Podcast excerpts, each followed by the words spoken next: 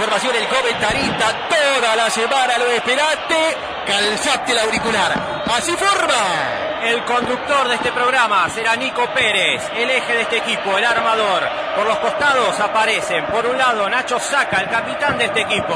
Pieza fundamental, aportando información a sus compañeros y dejando todo en la cancha. Por el otro costado tenemos a Nacho, el maestro Pollo, co-conduciendo y realizando trabajo fino, dándole claridad y salida al aire. El doble 5, aparecen dos grandes figuras. La experiencia de Federico Enol, el mago del polideportivo, un hombre que ha estado desde los inicios, que estará acompañado, por supuesto, por Julián Polo, una de las promesas de todos atrás. Alguien que sabe mucho de tenis, que si le dan continuidad va a funcionar muy bien. Y como último, el hombre de la producción y coordinación se encuentra el joven Nicolás Pácero, ya afianzado en el equipo, realizando todo tipo de informes precisos, cortitos al pie. Y arranca, arranca nomás cuando el avión despega la espalda de todos atrás. Enderezamos la columna y a disfrutar del viaje nomás. 10 segundos tardó en ponerla contra el piso el conductor Nico Pérez. Suelta para la columna del ascenso. Vale aclarar que desde la primera temporada, allá por el año 2008, el ascenso dice presente. Y avanza la columna del ascenso metiendo de derecha a izquierda. Qué cambio metió tremendo para el básquet.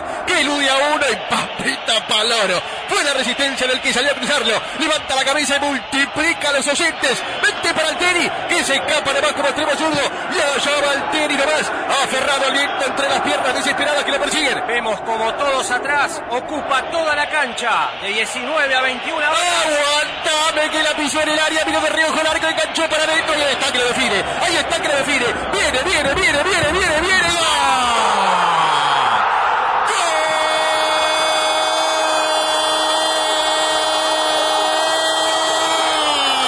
¡Lazo de fin de semana! No hay mejor programa que este. Un programa imperdible. Todos los viernes de 19 a 21 por Radio Éter. Arranca el clásico de los viernes, el golazo del fin de semana. Arranca todos atrás, sexta temporada. ¿Qué más podés pedir? por la forma de pararse en el medio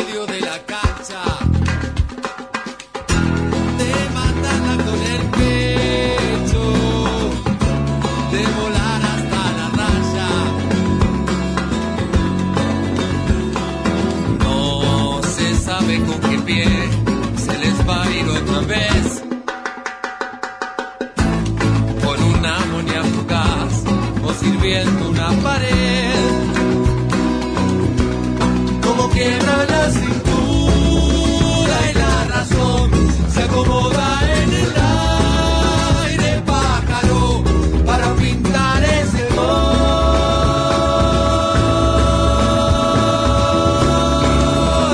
Al domingo. Ahí va Coco.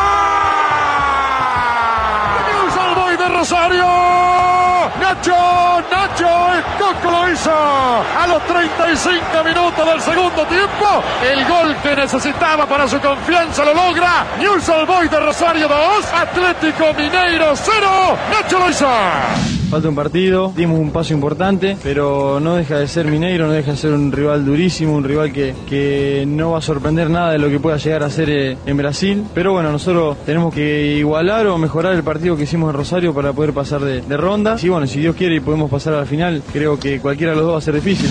Eh, Le llegó a Daniel la información que circuló ayer de, la venta de Álvaro Balanta. Me dijo, cuando hablé con él hace 20 minutos, me dijo, desmentirlo rotundamente. Sabemos que hay interés por Avalanta por varios clubes de Europa, pero de ninguna manera está hecho ninguna transferencia al momento y ni tampoco está hecho el Mónaco porque, como decía él, yo recién tengo la reunión con las autoridades del Mónaco el día de mañana, o sea, ni siquiera todavía me senté con las autoridades del Mónaco a tratar los temas que tengo que tratar, menos eh, escuché por parte de ellos alguna, una- algún ofrecimiento por Balanta. Perdón, eh, ¿la ausencia de refuerzos te preocupa o todavía hay tiempo para esperar? Como a todos, sí, sin duda. Mi intención era poder tener el 70% de los jugadores para poder viajar a la, a la pretemporada. El problema es que van a pasar días importantísimos de estar juntos, de convivir, de hacer tres turnos de trabajo, de conocerse. de- Y eso sí es importante.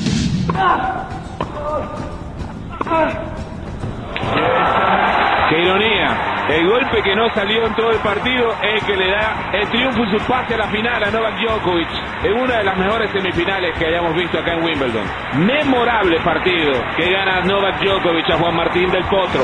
Un partido de muy buen nivel y que estuvo muy cerca. Fue una, una, la verdad que fue una gran batalla, ¿no? Aguantar al número uno durante poco menos de cinco horas. Eh, en un punto larguísimo, punto muy peloteado, eh, un jugador que me devolvía muy muy muy bien el saque, uno todas esas cosas ni yo ni las pienso, no son más la- la- las cosas que me tocan vivir hoy que no están buenas, pero seguramente Franco de algún punto de vista debe estar contento y, y yo con el correr de los días capaz que también. ¿Por qué Buenos Aires tenía que ser sede de los Juegos, Agustín? Me parece que, que no solo el fútbol, que es algo que ya va por otro camino, sino que todo lo demás deportes. Está buenísimo que haya eventos de, de- este- de esta magnitud. Me parece que se necesitan, necesitan para que los chicos estén haciendo deporte, se necesita para que para que tenerlos disciplinados. Me parece que es espectacular.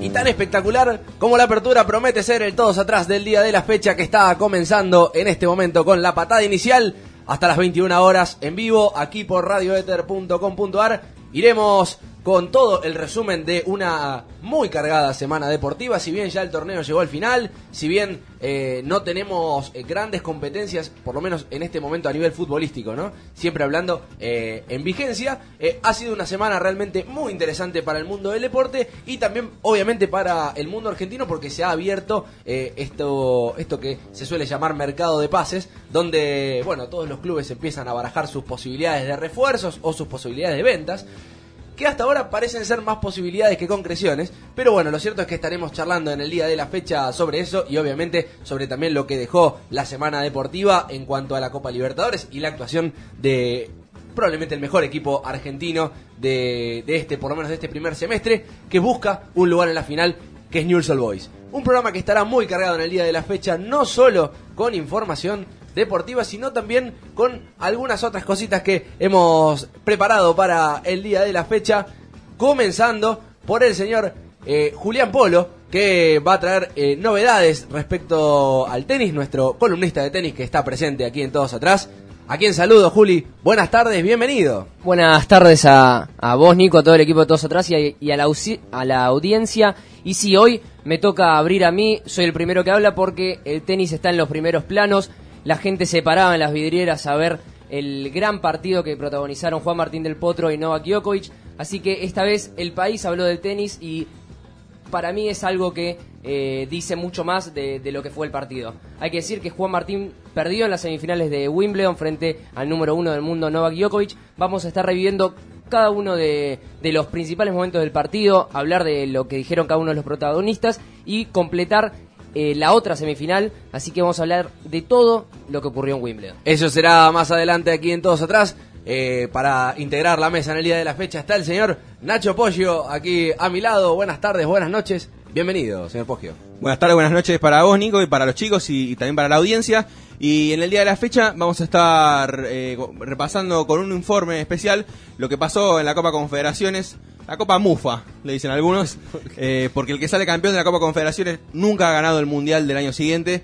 Veremos qué pasa con, con Brasil. La realidad es que Brasil eh, sorprendió por la manera que le ganó a España el domingo pasado, con muchísima contundencia, con un, con un 3 a 0 eh, importante, que lo convierte en candidato para, para el año que viene, ¿no? Jugando de local y demostrando que ante la mejor selección del mundo, como es sin dudas la española, eh, habiendo sido tan superior, me parece que de alguna manera lo convierte como candidato, pero por otro lado está esta racha nefasta de los equipos que han ganado la Copa Confederaciones. Y haciendo buen peso de la localía, ¿no? En este caso. Sin duda, sin duda, porque Brasil ganó todos sus partidos y, y demostró ser, eh, si bien no le sobra tanto como en otros momentos, demostró ser una selección de las más fuertes del mundo. Bien. Para el día de la fecha hemos preparado también eh, en nuestra, si se quiere, nuestra sección cultural del programa, eh, algo que tiene que ver con una nueva revista que se ha presentado en el mercado argentino, en el mercado deportivo, ¿no? Editorial. Eh, en este caso la revista se llama Don Julio y hoy vamos a tener a uno de sus directores aquí presentes, señor Nacho Sacanino. Buenas tardes, buenas noches.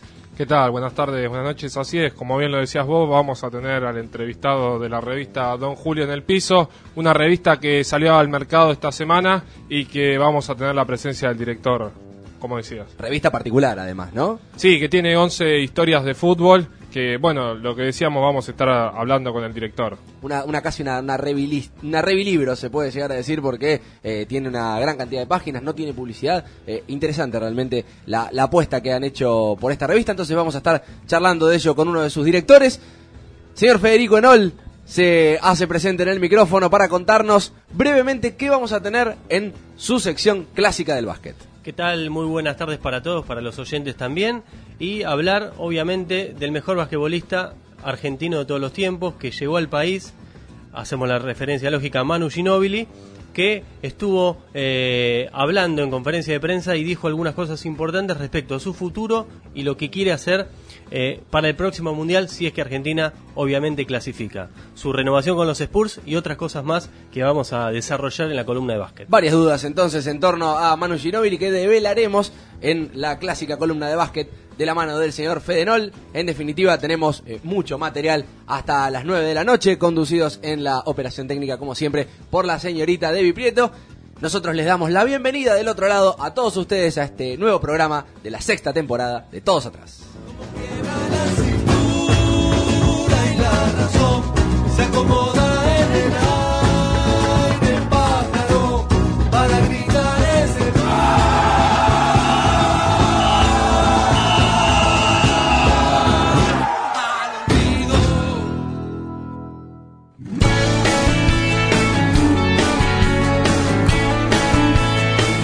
arrancamos de la mano de la música, de la mano de algo nacional, los tipitos, algo aquí en Todos Atrás. Ya no quiero esperar más, tengo miedo que pasó. Algo inesperado, el centro siempre es impredecible. Tengo miedo que pasó, lo que no quiero decir. Si tan solo cruzarás la puerta en este instante, delante de este fuego que miro sin remedio, hay una llama que te llama sin parar. Una vela es para mí, otra vela es para el Señor y para María Santísima. Que el Señor y María te cuiden también hoy, que no estoy cerca y te deje llevar por otras manos, mirando como un niño. Dejé caer la arena tristemente entre los dedos.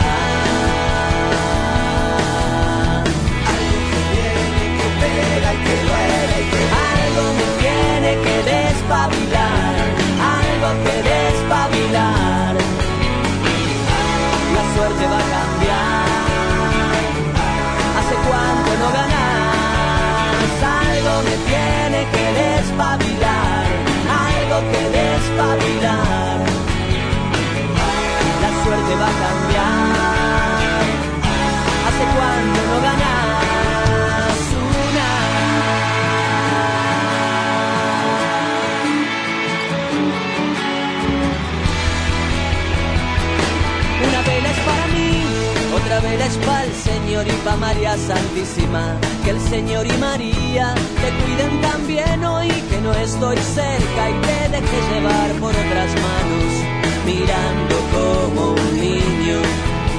Dejé caer la arena tristemente entre los dedos. Ah,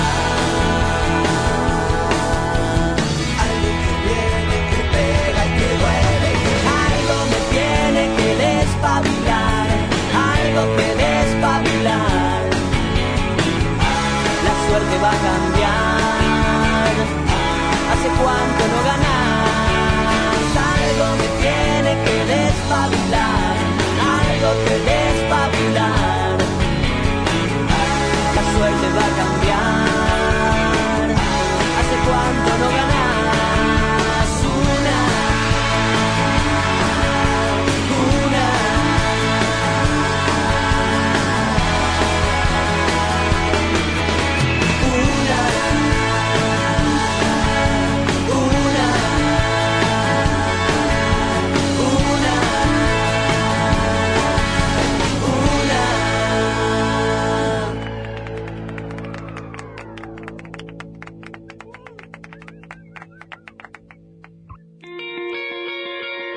poeta futbolero es aquel que desprende admiración, emoción y convicción en cada una de sus palabras.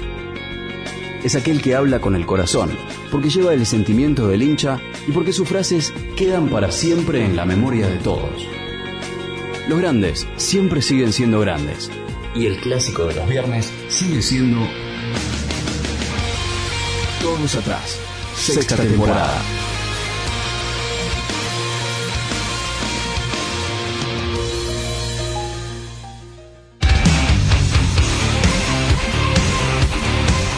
...18 minutos han pasado de las 19 horas en la República Argentina... ...ha pasado el primer tema, ha pasado la venta... Momento de iniciar el programa, momento de hablar de lo que dejó la semana, una semana que comentábamos en la previa caliente, porque eh, había tenido, eh, si bien poca actividad, muy importante, muy importante sobre todo para Newell's, que está jugando la Copa Libertadores y que jugó la primera semifinal, el partido de ida en tres semanas frente al Atlético Mineiro. Sí, la verdad que un partido, a mí me encantó el partido y me pasó algo que no, que no suele pasarme, eh, que cuando no está jugando mi equipo, no importa cuál es mi equipo, eh, de hinchar... ¿Cuál es? ¿Cuál de- es? No importa, es un detalle nada más. De hinchar tanto por un equipo eh, que no es el mío. Eh, y eso tiene que ver con, la, con el estilo de juego de News, que, que uno no, no, no queda otra que admirarlo, ¿no? Esto de, de arriesgar tanto que no, no se ve ningún otro equipo en el fútbol argentino. Eso es claro, ni siquiera eh, la, mejor versión de Vélez tampoco arriesgaba tanto como, como arriesga este equipo. A mí me pasó algo parecido. No te digo que llegué a gritar los goles, pero el entusiasmo por porque Newell's pudiera concretar la- la- las llegadas que tenía, viendo la superioridad que tenía en el campo el equipo de Tata Martino, que es uno de los pocos equipos en el fútbol del mundo, podría decir, que piensan ellos nada más. En- no importa el rival que esté enfrente, siempre vamos a apostar a lo mismo. Esto de salir jugando, de dársela siempre a un compañero, de la movilidad, de un Maxi Rodríguez que aparece por todos lados, que llega al gol siempre, un Escoco que es imparable y encima marcando goles de, tiro libre. Un resultado que podríamos decir eh, a priori que, es beneficioso para Newell porque no le convirtieron goles en contra y tendrá una ventaja de 2-0. Pero Heinze dijo que es el peor resultado. Gaby Heinze pensando en esto de que un gol, porque seguramente el Atlético Mineiro va a tener otro planteo totalmente distinto al que mostró en Rosario, va a salir a atacar mucho más y un gol rápido del Atlético Mineiro, más toda la presión que pueda significar de la hinchada local, puede complicarlo, poner nervioso al equipo de Newell's, que habrá que ver, ¿no? Porque esta es una nueva situación, digo, va con una ventaja 2 a 0 a Brasil, ¿qué, qué planteo va a mostrar? Digo, ¿seguirá apostando a esto que nosotros tanto eh, alabamos o apostará algo más defensivo? Puede ser, podemos aprovechar, eh, aprovechando también el link con el audio que, escuchábamos en, la apertura, donde eh, Escoco hablaba de la importancia de Maxi Rodríguez y, el destape goleador, ¿no? También de la Fiera en, este, en estos últimos partidos tan importantes para Newell's que le dieron el campeonato en Argentina y que, bueno, que eh, ahora lo tienen a mitad de camino para llegar a la, a la final de la Copa Libertadores. ¿Quién es la figura o quién, quién fue la figura de este semestre para Newell's? Preguntamos del otro lado a nuestros oyentes que, que estén escuchando vía Facebook. Eh, podés contestar en programa.todos atrás y en arroba todos atrás nuestro Twitter para, para bueno, ver si coinciden o no con, con la declaración de Joco. es importante, Rodríguez. Yo agregaría a los jugadores del plantel, a, lo postularía también al técnico. ¿eh? Me parece que es clave en pensar. Si uno habla de figuras, no solo son los que están adentro de la cancha, sino me parece que Martino, como cabeza de grupo, es el gran ideador de, esto, de este equipo que para mí es uno de los mejores equipos que he visto en el fútbol argentino de los últimos años. Digo, todos recordamos aquel huracán de capa que no salió campeón. ¿Por qué? Por cómo jugaba el fútbol. Este Newell sí ha conseguido ya un título, que es el torneo local. Va camino a una posible final de Libertadores, que sería muy importante también para el club de Rosario. Y me parece que es eh, muy valorable el trabajo de- del Tata. ¿Cuánto aguantará así armado Newell's? Y hay que ver, ya el técnico se va. Y. El Coco también. Han, fi- han firmado prórrogas por lo que es la Copa Libertadores. Sí, pero- sí, y Heinz hay que ver si se retira o no. Eh, probablemente eh, eh, Berti, que es el técnico que va a continuar, que estaba dirigiendo en la reserva, calculo que intentará continuar con esta línea de juego porque me parece que el, el gran mérito del Tata Martino es ese, convencer a estos jugadores de que se puede jugar de esta manera. Y, jugando de esta manera se pueden conseguir resultados. Obviamente que cuando ni bien llegó el Tata Martino, Newell no tenía esta calidad de jugadores. Pero ya en, en- ese primer semestre donde eh, Newell's no tenía eh, tanta calidad, eh, ya la idea quedó implantada y a eso a esa idea se le sumaron nombres como Maxi Rodríguez, como Escoco y como Heinze y ahí el equipo creo que levantó de una manera espectacular en el primer torneo quedando en la puerta y el segundo lográndolo y en, el mismo semestre, como decíamos el, viernes pasado, desmintiendo lo que dicen muchos maestros del fútbol, que no se puede jugar dos torneos a la vez, eh, Newell's llegando, más allá de si lo gana o no, porque ya... Casi con el mismo equipo, ¿eh?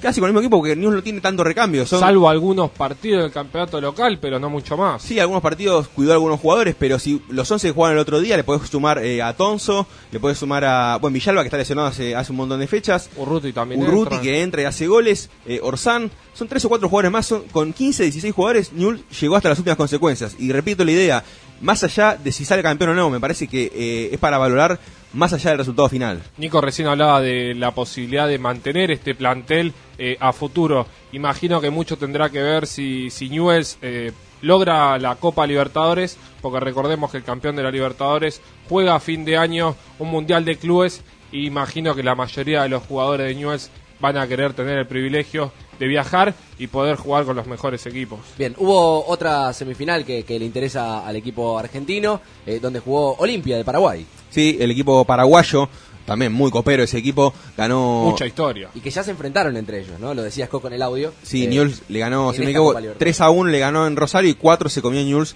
allá en Paraguay, que terminó clasificando casi de casualidad Newell's, porque por, diferencia de, por diferencia de gol eh, superó a la U de Chile, no me acuerdo si por uno o dos goles. Eh, así que, bueno, igualmente no es momento ya de pensar en, la final porque todavía eh, falta la, revancha, que va a ser un partido complicadísimo. Sí, pero no, no, no hay que negar que 2-2 a 0 en esta instancia donde sabemos que el gol de visitante cuenta y ninguno de los dos visitantes convirtieron, da una sensación de estar un poquito más cerca, ¿no? Porque no, no son resultados tan cortos. No, no, obviamente el resultado es muy positivo. Eh, el tema es que no hay que dejar de tener en cuenta de que News se está enfrentando al que hasta ahora es el mejor equipo de la Copa Libertadores y, y, lo ha demostrado, sobre todo en la fase de grupos. Después terminó, sobre todo en, los cuartos de final, al, Tijuana terminó pasando de casualidad eh, con un penal atajado por el arquero en el último minuto casi, casi el equipo del Turco Mohamed se, se, mete en semifinales, pero no deja de ser un gran equipo, tiene tres jugadores en la selección, sin contar a, Ronaldinho, que no, no fue convocado. Lo que sí, el otro día, eh, como decía Nacho, el, gran mérito de Newell's también es haber impuesto su juego más allá del rival. Y solo una cosa pensó Martino, digamos, el rival, que fue cuidar a Ronaldinho y para eso lo puso a Mateo, que hizo un partido tremendo, el rubio volante central de Newells, que no le dejó casi tocar la pelota a Ronaldinho. ¿Cuántos pulmones tiene Mateo?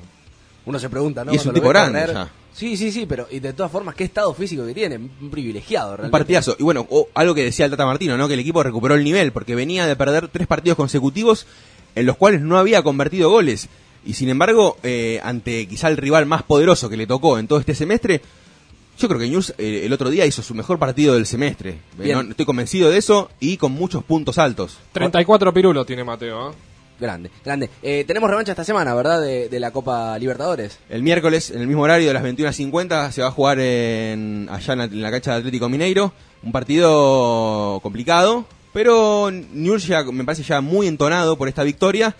Em, y creo que me lo que decía Nacho, esto de qué estilo de juego hace, yo creo que no, ni uno no puede traicionar su, estilo. Seguramente va, a intentar tener la pelota. Probablemente. Creo que eh, no va a ser tan vertical por ahí, ¿no? Un poco más lateralizado. Quizás no, no mande tanto a los laterales, se cuide un poquito más. El otro día también, digo, los dos laterales. Eh, fue muy bueno el partido que hicieron. Sí, con muchísimo criterio para, para las subidas por, por los costados.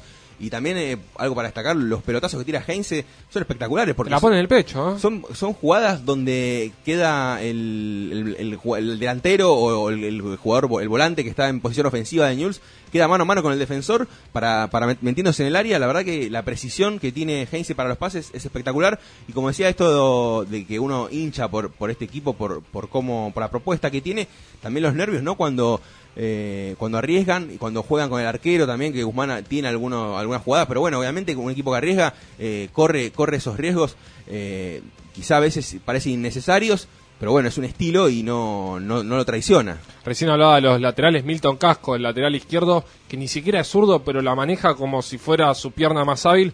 Ya suena, ya lo ha pedido Ramón Díaz en caso de que no pueda llegar a Orbán. Algo que quería enganchar con el tema de Newells, porque si Newells ya pidió la postergación de lo que va a ser la primera fecha del campeonato, porque ya está sorteado el fixture, Las primeras dos me, adjunta Canacho. La primera va a ser ante Boca, que se va a jugar más adelante. Después, si querés, podemos charlar un poco de lo que será la primera fecha, porque también se sortió lo que va a ser el campeonato del Nacional B y ya sabemos con quién debuta el Independiente de Miguel Brindisi. Bien, me quería quedar en la competencia internacional para cerrar con lo que fue el sorteo de la segunda fase de la Copa Sudamericana, que tiene a los equipos argentinos, a los seis equipos argentinos que se enfrentarán entre sí, clásicos ya de esta Copa, para que queden solamente tres, ¿no? En la, en la próxima ronda.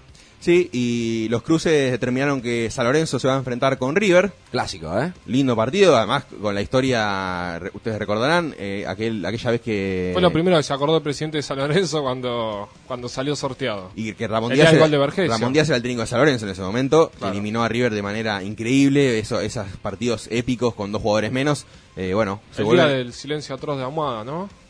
Creo que sí, creo que sí. Bueno, volverán a enfrentarse en este caso por la primera ronda, la segunda, pero es la, prim- la primera ronda para los ar- equipos argentinos. Racing enfrentará a Lanús, día tendrá que, que volver a, a la Fortaleza, donde no es muy bien tratado, increíblemente, me parece que hizo un gran laburo día en Lanús y sin embargo no, no es bien tratado por la gente del Grana. Y el otro cruce entre equipos argentinos será el que van a enfrentar a Belgrano y al supercampeón Vélez.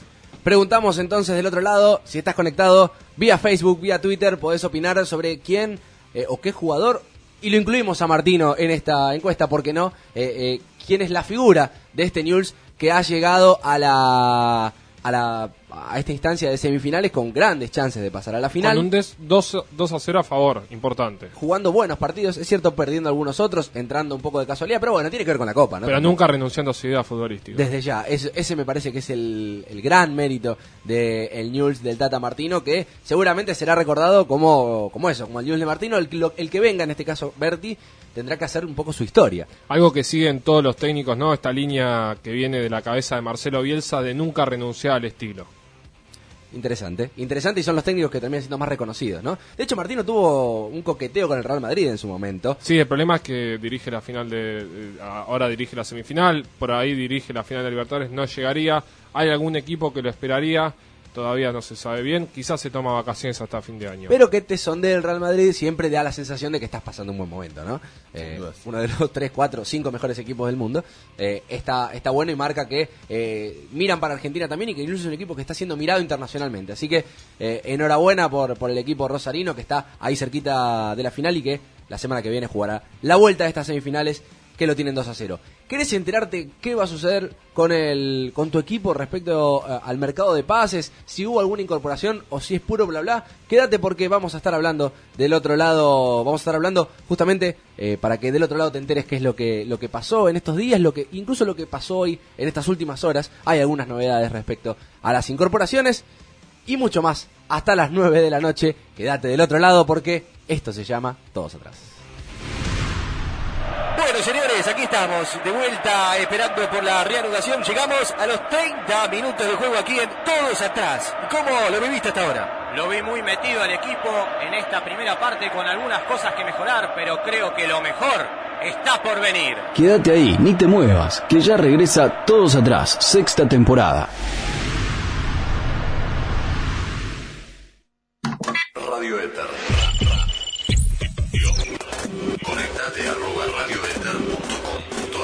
La primera radio con escuela propia.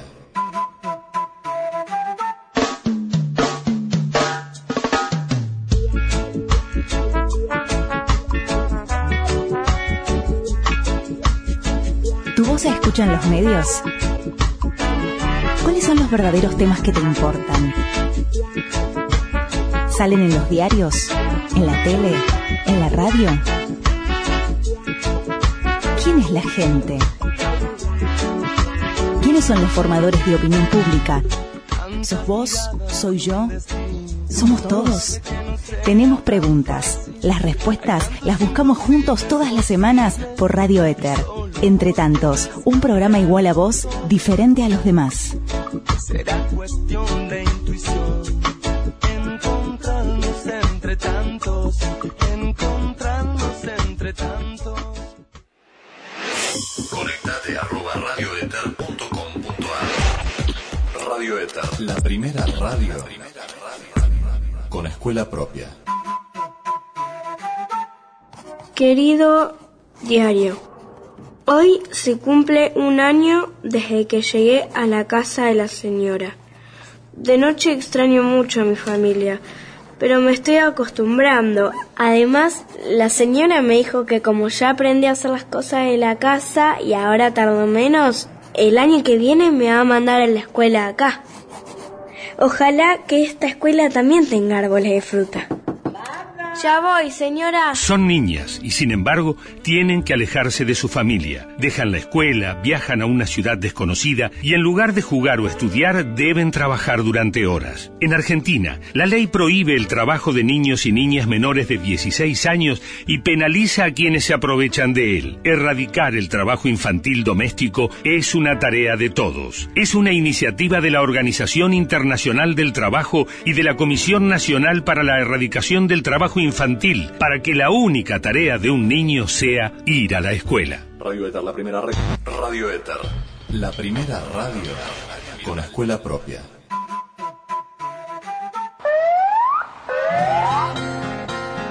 Alto ahí, polideportivo. Tiene derecho a permanecer en silencio. Todo lo que se diga a partir de este momento será pura y exclusivamente de tenis, básquet, boxeo o cualquier otro deporte excepto el fútbol. Todos atrás Polideportivo. Sexta temporada.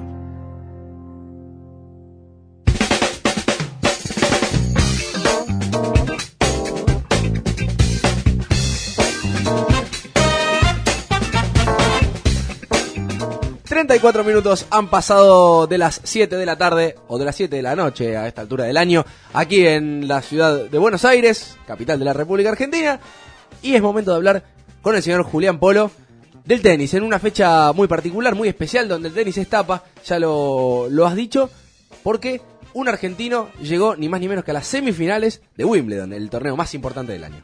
Sí, el torneo más, dentro de los cuatro torneos más importantes del año, pero sí el que mayor historia eh, tiene en, en este deporte, es donde empezó el tenis, eh, donde todos están de blanco, donde el, el tenis, el deporte blanco es, digamos, eh, propiamente eso. Y si Juan Martín del Potro se metió a los británicos en, el bolsillo, hay que decir, porque en este partido épico que protagonizó frente al número uno del mundo, Novak Djokovic, en las semifinales de, Wimbledon, fue verdaderamente inolvidable y seguramente nunca se, se recuerdan los, los perdedores, pero en este caso creo que se va a recordar a Juan Martín porque hizo un partido espectacular. Para ir un poquito a, un récord, a un dato que, que, es bastante importante, es que esta fue la semifinal más larga en la historia de Wimbledon. Fueron 4 horas 44 minutos lo que jugaron hoy eh, Juan Martín del Potro y Novak Djokovic, y fueron 4 horas, casi 5 horas, de un altísimo nivel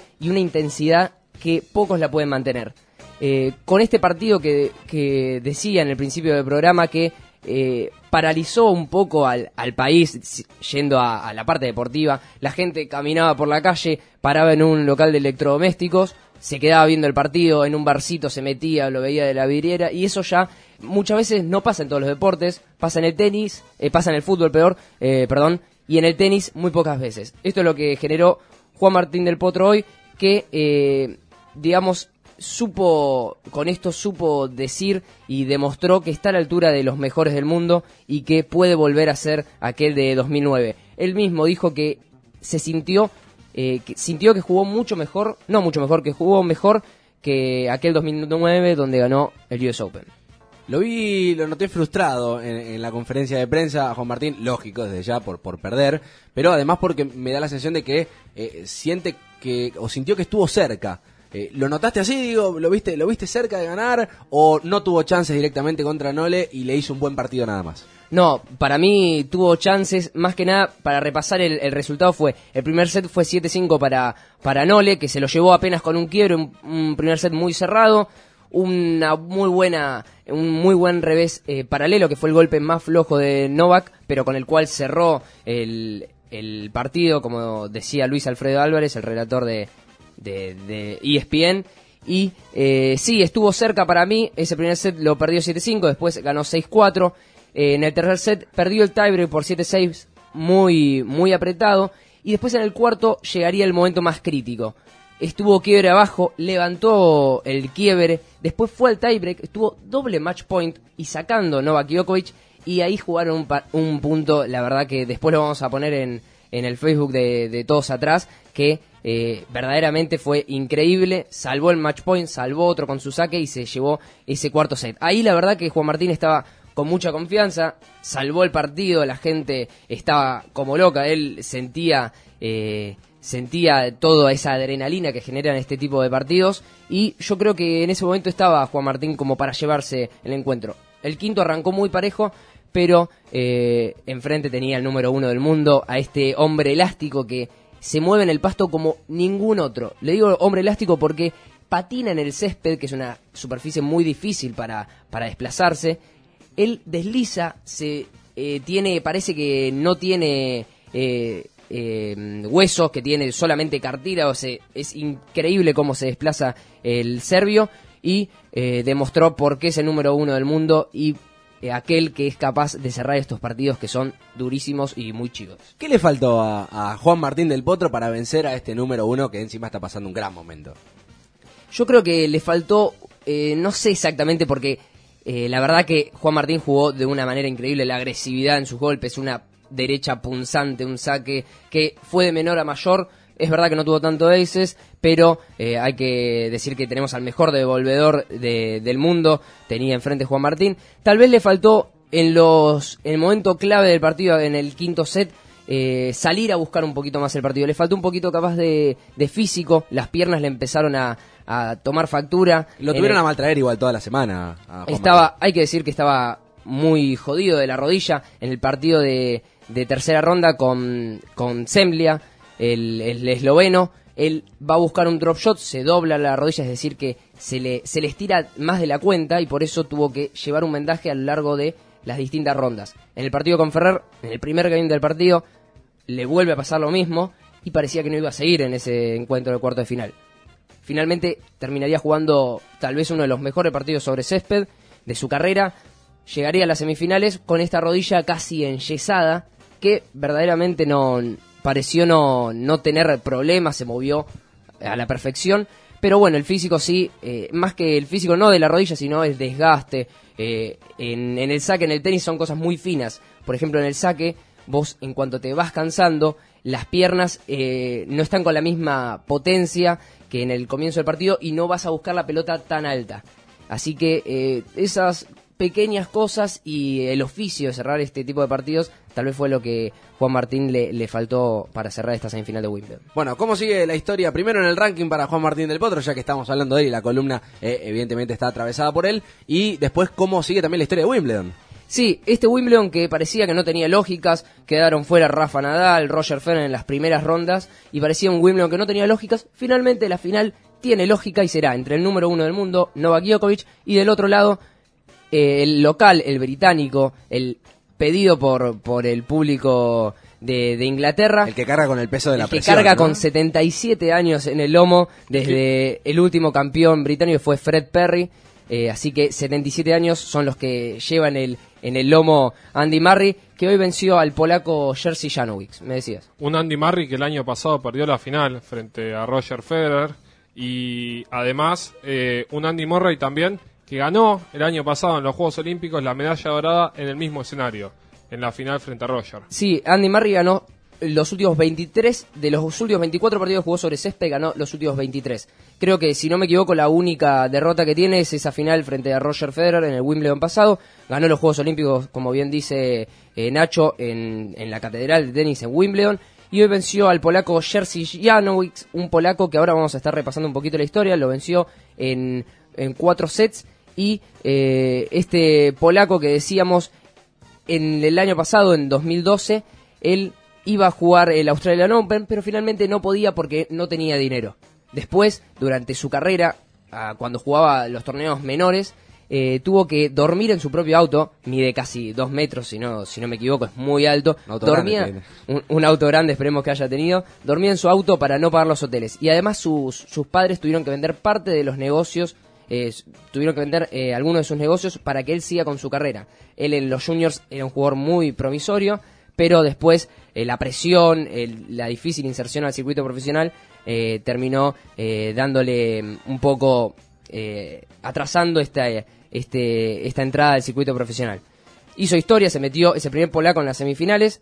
Hoy perdió con, con Andy Murray, pero no, no, los polacos no se van a olvidar de este día. Así que la final será el domingo a las 14 horas de, de Argentina, si no me equivoco. Lindo horario, por fin Li- lindo horario para una final. Lindo horario, eh, se van a enfrentar Novak Djokovic y Andy Murray.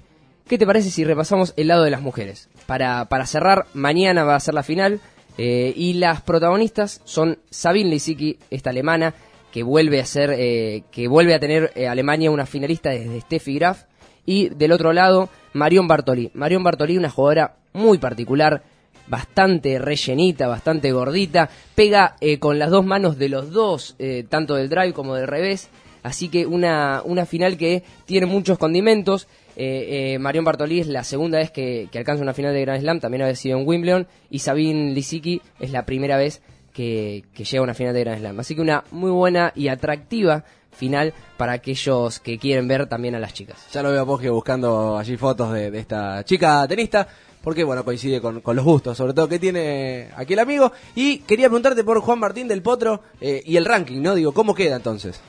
Eh, bien que me haces acordar del ranking. Juan Martín del Potro arrancó como 8 del mundo. Con estas semifinales supera a Joe Wilfred Songa, se mete séptimo y queda ahí muy cerquita del sexto puesto de Tomás Verdich. Así que bien por Juan Martín que empieza a escalar y se, se pone pegadito al, al- al top 5 del ranking mundial que eh, claramente está al nivel de, de esos jugadores. Completísima la columna de tenis del señor Julián Polo. Esperamos el video prometido de aquel puntazo entre Del Potro y, eh, y Djokovic, justamente hoy en Wimbledon. Nosotros hasta aquí hemos llegado con el tenis en todos atrás. A nosotros también nos gusta el buen fútbol, pero si el rival es superior, todos atrás, de 19 a 21, aguantando el resultado.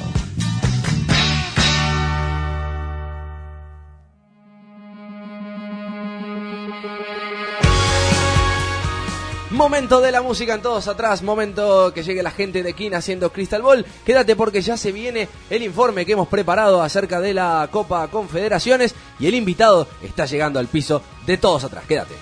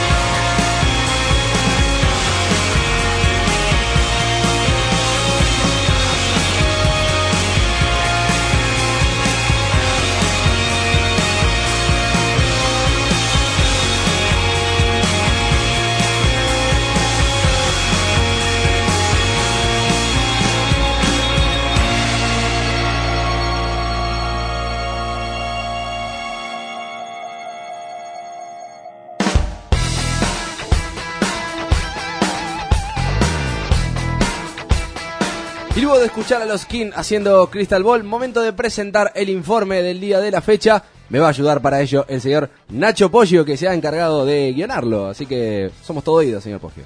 Sí, así es, Nico, porque hablábamos antes de esta Copa Confederaciones que vuelve a, traer a, Brasil ¿no? al primer plano, demostró que está a la altura de los grandes, porque esta, esta competición que reúne a, a los campeones de cada continente con eh, el anfitrión del próximo mundial y también del, del último, del último, el campeón del último mundial, bueno, pero ahí pesa una maldición de alguna manera sobre, sobre esta copa, que es que el ganador de la Copa Confederaciones nunca ha ganado el mundial que se juega al año siguiente.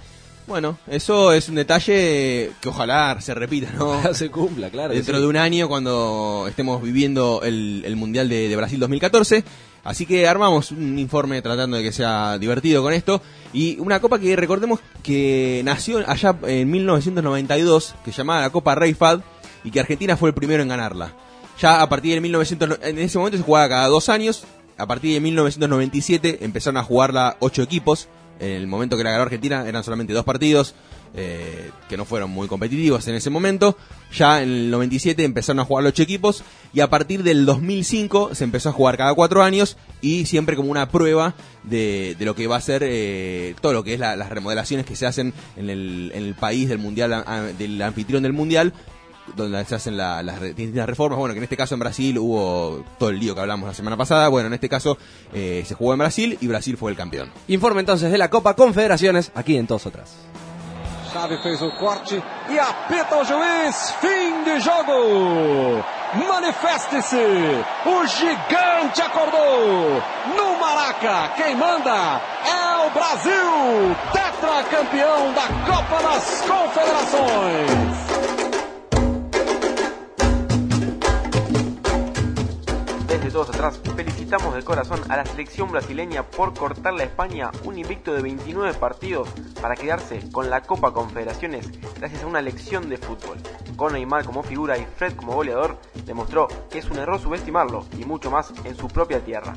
Ojalá continúen con la racha, la que marca que el campeón de esta competencia nunca ganó el Mundial el año siguiente. Poco tengo que decir, además de reconocer que Brasil ha sido superior, también hemos tenido esa pizca de mala suerte también en momentos puntuales o momentos concretos en que el primero y el segundo gol han llegado en el extremo justo del partido, en el primer minuto y casi en el minuto último, y el tercero en el primer minuto. Dirán ustedes, pues claro, es que valen todos los minutos, pero sí hemos tenido esa pizca de mala suerte de no de, de no de ser momentos muy muy concretos pero bueno no dejo de reconocer la superioridad de verdad de Brasil en todo momento y, y nosotros hemos hecho un gran trabajo durante todo el campeonato y hoy también hemos ido a jugar eh, con la derrota todo el tiempo y hemos hecho un gran esfuerzo de- y no puedo por menos también de felicitar a nuestros jugadores me sentir melhor do que eu imaginava. Eh, resultado positivo seria maravilhoso.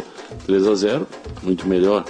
Mas também a apresentação no sentido global, não apenas dos gols, foi importante para que a gente pelo menos sonhe com um caminho, sonhe com uma ideia e que a gente tenha um time também para jogar a próxima Copa do Mundo em igualdade com todos os que, que foram campeões. Ah, ¿no entendés una goma de portugués? Felipao destaca la idea de juego y la contundencia de su equipo, que lo invita a soñar con jugar de igual a igual con los campeones de cara a la Copa del Mundo. Porque eso es la Copa Confederaciones, una cita donde se enfrentan los mejores de cada continente con el organizador del próximo Mundial. Ah, y la amateur e impresentable selección de Tahití. Me parece que si juntamos 11 a estos le hacemos partido. Fernando Torres al.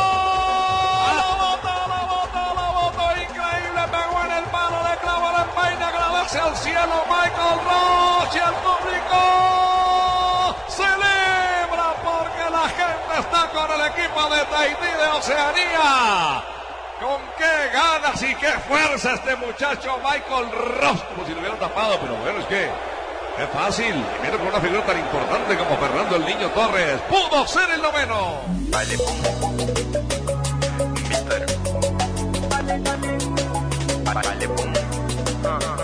Además de este curioso festejo del arquero taitiano, con el encuentro parejo, pero 8 a 0 abajo, quedan como conclusiones que España no es invencible, que Italia atraviesa un interesante proceso de renovación, que Uruguay le puede hacer partido cualquiera y que Brasil está más que vivo, aunque la maldición de la Copa Confederaciones es un dato a tener en cuenta.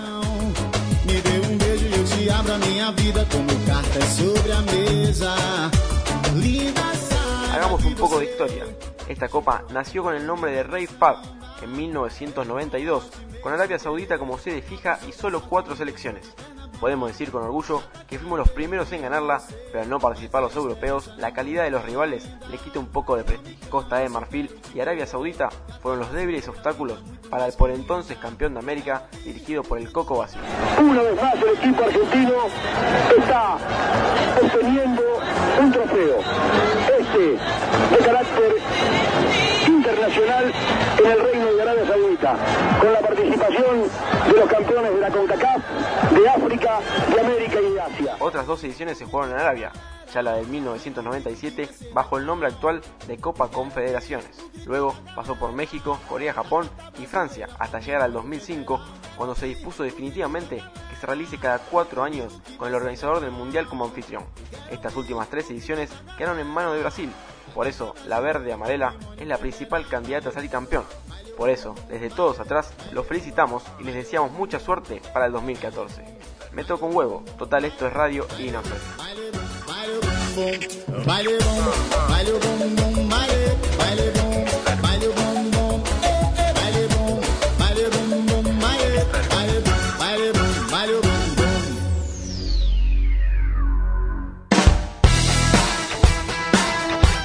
¿Cómo cortamos con la magia de la radio, no? Al final, bueno, un mensajito para nuestros amigos brasileros. ojalá Sí, pero medio, bárbaro. medio que no se escuchó ahí, porque me parece que se, se- venía en fe. Me parece que tuvo un poco de miedo el locutor al decirlo en el final. El deseo de todo el programa y me parece que todos los argentinos. Esto me hace acordar hace poco lo que dijo el, el alcalde de San Pablo, diciendo que si Argentina ganaba la Copa del Mundo, se, se tienen que pegar un tiro todos los brasileros. Sí, igual me gusta preguntar del otro lado qué es lo que pasa con Brasil, porque hay como dos parcialidades bien marcadas. Uno que quieren a Brasil en la final contra nosotros, que le quieren ganar a Brasil específicamente, que quieren ir a Brasil a, a desbancarlos en su casa, y otros que directamente quieren que Brasil se quede afuera en primera ronda, si se puede, que, que no pase, que no se acerque a la Argentina por miedo. ¿Qué pensamos de este lado? Y si vos me, decí- me das a elegir, si vos me asegurás que Argentina gana la final, yo prefiero jugarla contra Brasil. Bien. Pero... No, no te puedo asegurar, es un partido, hay que jugarlo. No, obviamente, obviamente. En Brasil además, ¿no? Pero imagínate ganarle a Brasil la final en su propia casa sería... ¿Cómo salí de ese estadio, no? Después. Bueno, no sé, eso es un tema a resolver después, pero sería la verdad que un orgasmo. lindo, linda palabra, lindo para definirlo. Bueno, lo cierto es, Brasil con esta copa vuelve a meterse en, en el primer plano mundial. Eh, me parece que estaba un poquito relegado Brasil, o, es como que estaba medio medio difamado, ¿no? Eh, el equipo no, no, no Y se lo- sobre todo porque no juega la- la- las eliminatorias sudamericanas, porque al ser el país organizador ya está clasificado, ha- juega algunos amistosos y ha bajado la consideración de este ranking FIFA que todavía nunca lo había terminado de encontrar la vuelta. ¿Quién lo hace, Ser? La FIFA, No, pero, sí, sí, pero digo- sí, pero la base de los números. Me parece que acá tengo una persona que, que, que sabe más que yo. Acá en un ratito vamos a estar hablando con el director, de, uno de los directores de la revista Don Julio, que, que tiene bastante idea de lo que es fútbol internacional. Eh, seguramente por ahí le podemos preguntar si nos explica un poquito de cómo es el ranking FIFA. Puede Bueno. ser, sí. ¿Algo? Sí, yo creo que sí. Bueno, más inteligente No, que nosotros dice. es seguro. Así que vamos a tener una persona inteligente en los micrófonos, que es mucho, ¿no? Ya Es muy difícil de explicar, pero lo cierto es que Brasil ha salido de los primeros 10 puestos, por ejemplo, de ese ranking FIFA. Un puesto que Argentina está tercero. Yo lo vi jugar el otro día a Brasil y la verdad lo, lo veo tranquilamente en semifinales del Mundial. Jugando así, obviamente, lo veo... eh, Pero Brasil siempre, históricamente, en los mundiales arranca de menor a mayor y, y tiene un plus que me parece que es el que nos falta, sobre todo a nosotros, que nos hemos ido los últimos dos en cuarto de final. Pero más allá del ranking y más allá de todo esto, Brasil tiene menos de lo que ha tenido históricamente. Me parece que eso está claro también. eh, que más allá de un Neymar y algún otro, las grandes figuras que tuvo siempre no las tiene. Fred no es, no es Ronaldo, no es Romario. No, es cierto. Por es ejemplo. cierto. Eh, es cierto, me parece que es un equipo más corto, ¿no? Que, que es como está como más acotado y, lo- y los 11... A mí me gusta cómo juega Brasil, ¿eh? Pero yo lo vi y realmente me dio la sensación de un equipo muy muy metido, aparte muy concentrado, que juega en serio. Tiene una sola una sola falencia que en general viene con las selecciones brasileras un poco a cuesta, que es esta individualidad cuando ya el partido, viste, medio lo tienen en el cajón, que todos quieren su gol. Sí, pero se ha dado algo, me parece que quizás desde la época de Dunga, que era el director técnico y que fue tan criticado en su momento, de encontrar estos equipos brasileros poco más defensivos. De lo que decían, quizá también eh, relacionado con el tema de los nombres, ante la falta de estrellas o de una gran cantidad de estrellas, eh, me parece que Brasil ha, eh, se ha replegado más en un juego de equipo y en algunos casos hasta más defensivo. Bien, ¿íbamos a hablar algo de Tahití o no? De lo que fue la actuación. No, la verdad es inentendible que en una copa que, la verdad que es- muy importante esta copa porque son selecciones muy importantes. Brasil-España es probablemente, ojalá que no, pero es una, una final muy posible también, o un partido que sería muy importante dentro de- del Mundial, y fue la final de esta copa. Italia Eh, mismo. Italia, bueno, Uruguay también, creo que dio la talla Uruguay más allá de, de que no pudo con, con estas grandes selecciones, le hizo partido a todas. Eh, son selecciones importantes. Y la verdad que invitar a un equipo para que lo maten a goles todos los partidos, no, no le veo el, se- el sentido de un equipo que eh, hace un gol en un 1-6 y lo festeja y que se come 10 con España y errando un penal cuando iba 8-0 el arquero festeja. Son amateur. Eh, eh, o sea, el, resultado es lógico, pero lo, lo que no es lógico que, que hayan participado. Bueno, lo cierto es que Brasil se ha llevado la Copa Confederaciones y por ahora se llevó la mufa. Vamos a ver si se cumple. Esperemos que sí, desde ya. Eh, tenemos a Fede Basaun, el eh, director, uno de los directores de la revista Don Julio, para charlar con nosotros luego de la tanda hasta las 21 horas. Quédate del otro lado porque hay mucho más, todos atrás.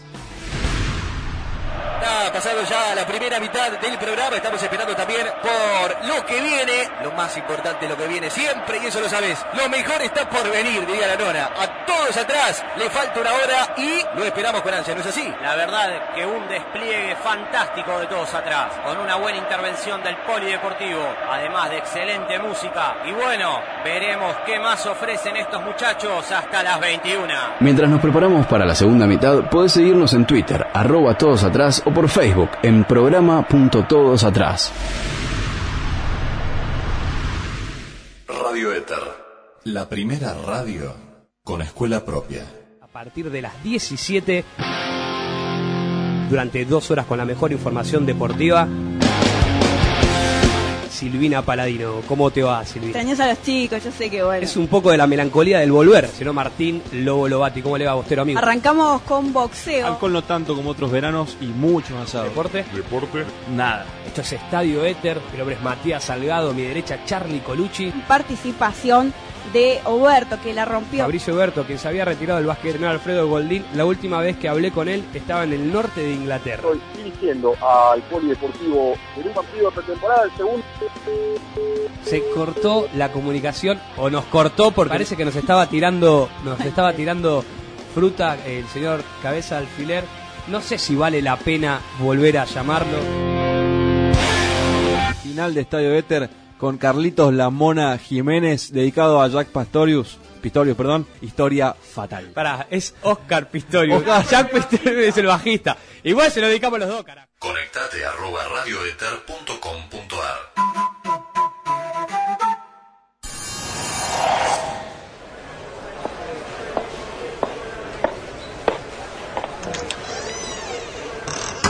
Hola, señor Gutiérrez. Eh, le quería preguntar si al final me pueden dar el franco de Navidad o de Año Nuevo.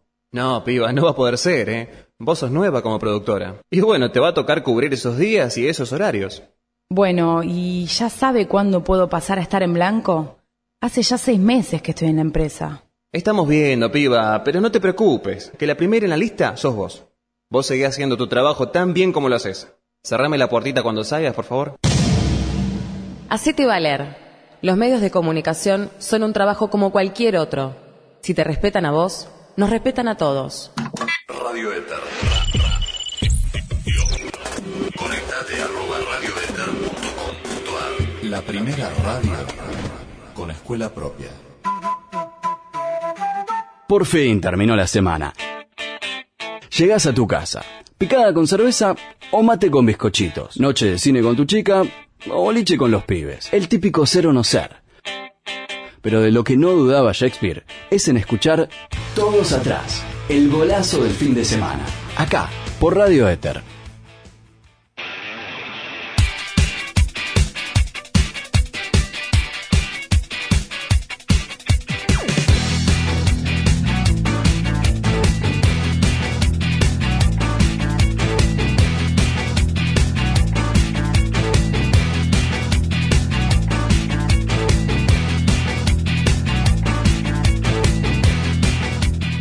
Tres minutos han pasado de las 8 de la noche. En vivo estamos hasta las 21 horas aquí en Todos Atrás. Lo habíamos dicho en el bloque anterior, tenemos el privilegio de tener un invitado en el día de la fecha aquí en el piso, a quien le agradecemos la presencia. Hablamos del señor Federico Pasaún, quien es director de la revista Don Julio, una nueva revista que ha salido al mercado. Y bueno, felizmente te tenemos aquí presente, Fede. Buenas tardes, bienvenido. No, buenas tardes y gracias a ustedes por la invitación, chicos. Gracias por venir. Eh, la verdad que nos dimos, nos dimos un gusto porque eh, nos pasó en el último tiempo, bueno, obviamente la revista es muy nueva eh, y, y hojeándola, chusmeándola, bueno, enterándonos eh, un poco más cuando tuvimos el material en, en- en mano, eh, de que no, no nos estamos refiriendo a una nueva revista solamente eh, que hable de fútbol, sino que eh, es una revista eh, que tiene un formato casi de libro, ¿no? Eh, sí, yo siempre jodo con que Don Julio tiene el espíritu de una revista en el cuerpo de un libro. Bien. Digo, de- es una decisión editorial también que está acompañada o está sustentada después en los contenidos. Digo, son historias muy largas, crónicas narrativas. La más corta debe tener, no lo sé, pero calculo que debe orillar los 10.000 caracteres. eh, de ahí para arriba siempre. Eh, por eso lo- la estética de la revista y la impresión que tiene, la calidad de las, de las páginas, la misma tapa, que no me acuerdo nunca cómo se llama el material. eh, Pero es muy en- bu- digo, el, el material de la revista en el que está impreso es muy bueno. pero por eso te decía, es una decisión editorial que tiene que ver con que no queremos que con Don Julio alguien pueda envolver huevos. Que de última la revolee y la tire, pero que no Le va a romper la cabeza a alguno. Sí, sí, sí. Sí, es una revista, una revista grande también porque... eh, Espero que nadie nos demande por eso. en, can- en cantidad de páginas, ¿qué, qué cantidad tiene el número Tiene uno? 128 páginas. 128 páginas una revista y prácticamente o, o sin eh, pauta comercial, ¿verdad? Prácticamente no, sin pauta comercial. No ¿Es, tiene- es no una tiene decisión nada. o a futuro? Eh, ¿Qué pregunta? Ah, te metí en un- ¿Qué pregunta? No, la puedo contestar. No Arrancamos salimos a buscar publicidad, esa es la verdad. No salimos porque nos hicimos los cancheros y dijimos no ensuciemos la revista. También hay algo de desconocimiento. Digo, yo no tengo ni idea cuánto puede salir eh, una contratapa, por ejemplo. Y tampoco somos tarados, no comemos vidrio. Mañana viene alguien y nos ofrece un buen dinero por publicitar, no le vamos a decir que no. La idea es que no se convierta en, un, en los clasificados de Clarín. Eh, eso no lo queremos. Eso sí está claro que vamos, digo, a tener, si tenemos algún día alguna publicidad, vamos a tener pocas. Eh, aparte es algo que generalmente a los periodistas no nos gusta, no nos gusta esto de salir a, a- a buscar publicidad. Es que es bastante engorroso, imagino. Nunca lo hice, así Ir a que no te tocar la decir.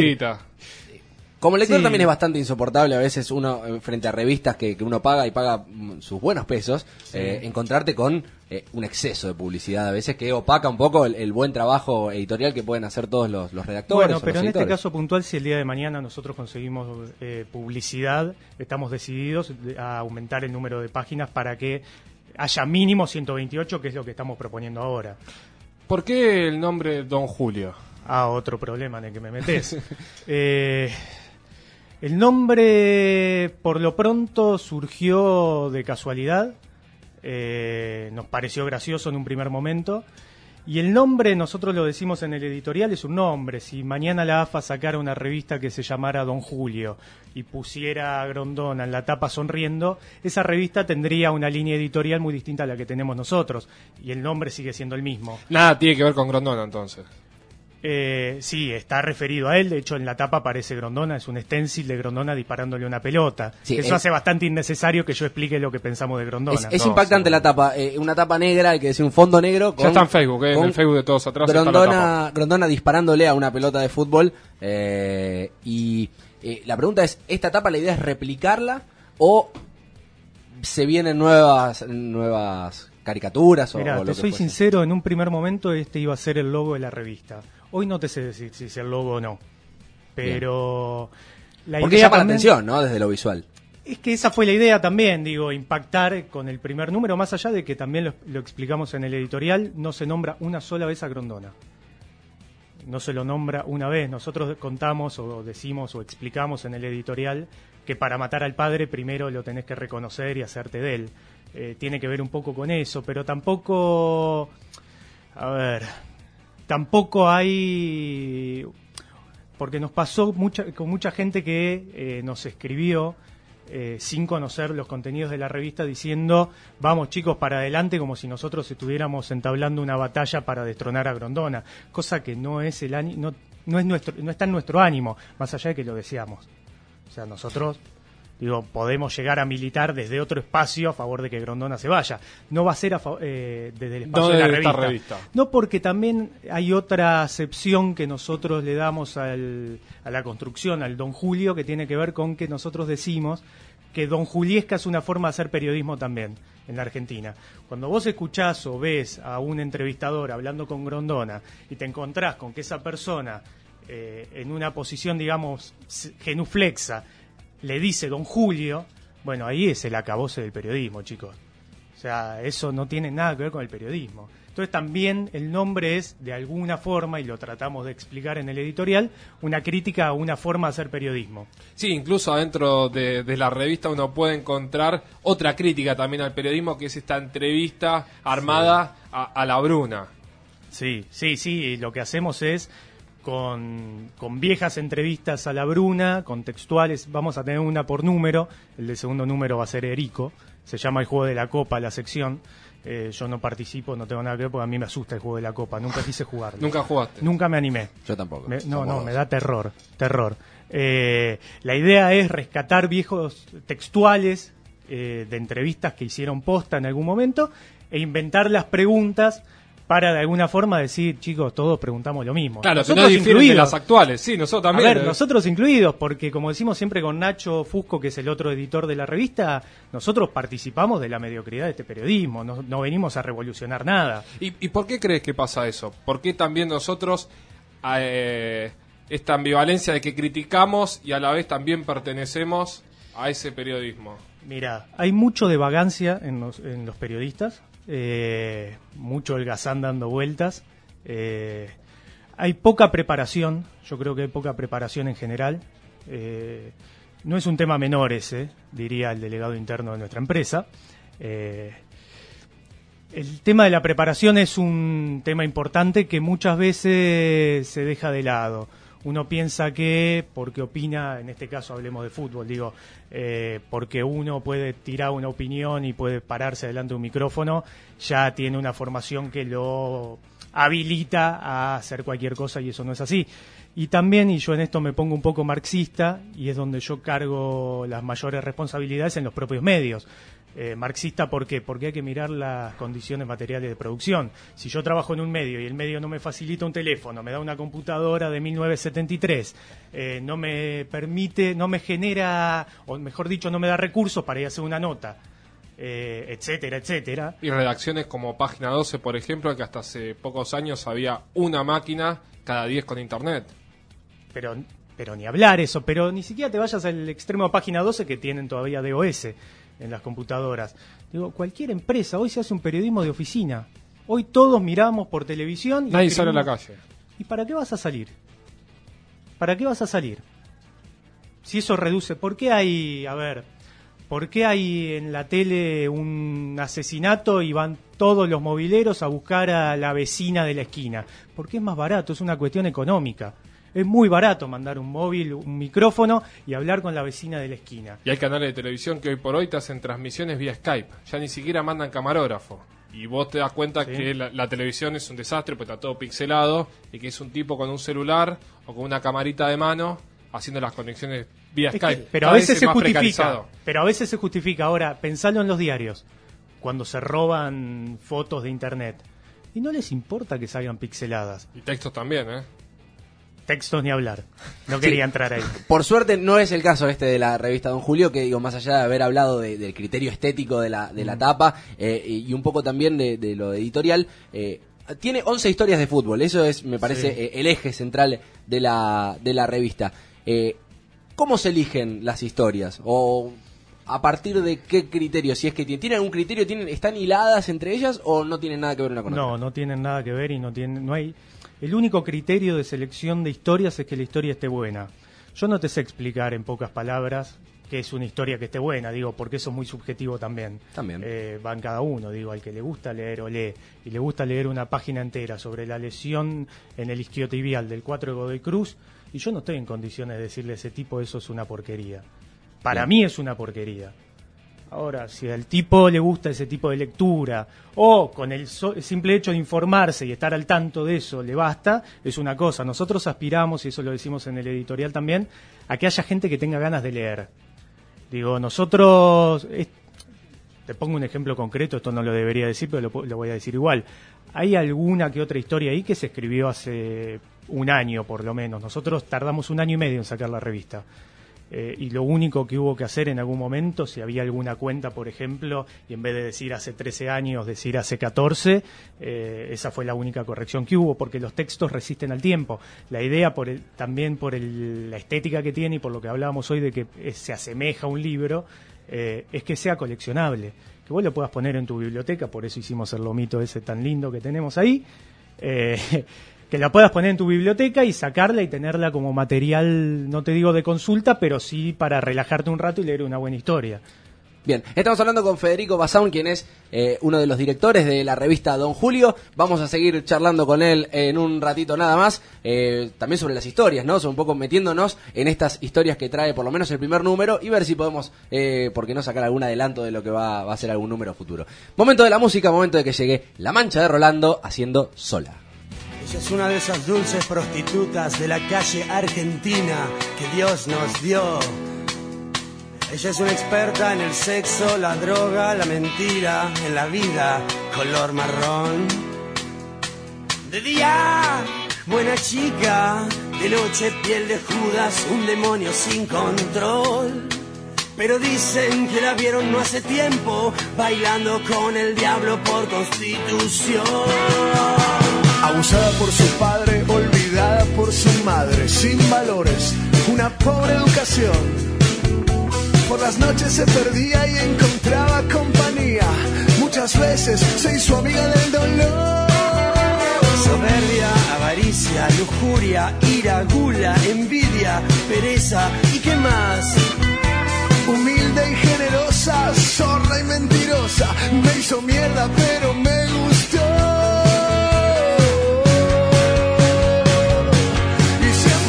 siempre sola. Carga siete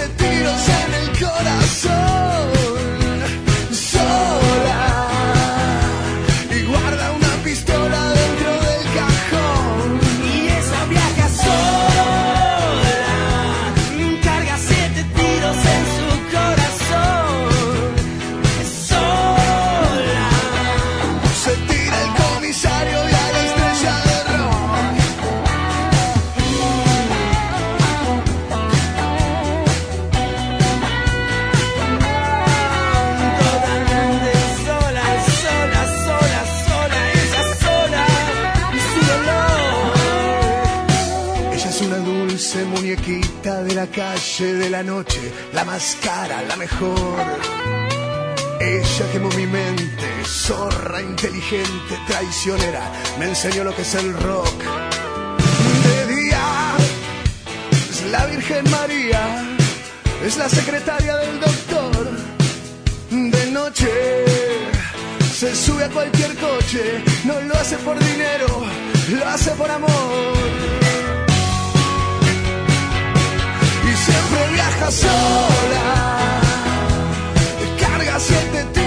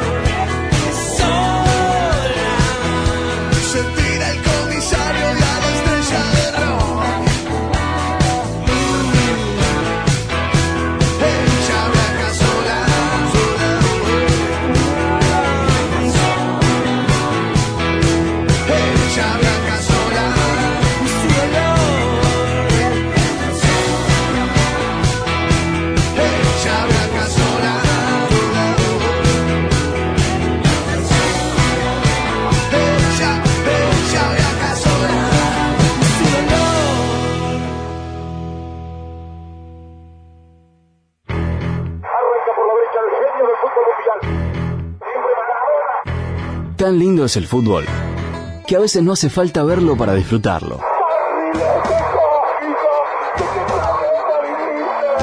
Todos atrás.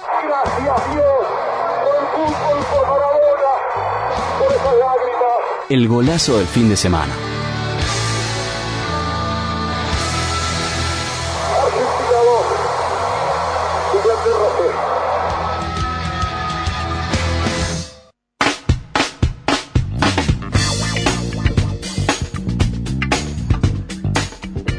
8 y 19 minutos en la ciudad de Buenos Aires. Seguimos en vivo aquí en Todos Atrás. Estamos charlando con Federico Basaun, quien es el director de la revista Don Julio, eh, revista que ha tenido recientemente su lanzamiento. ¿Cuándo se lanzó oficialmente el número uno? ¿Hace Nunca poco? se lanzó oficialmente. No hubo fiesta, nada. No hubo fiesta, no hubo Eh, nada.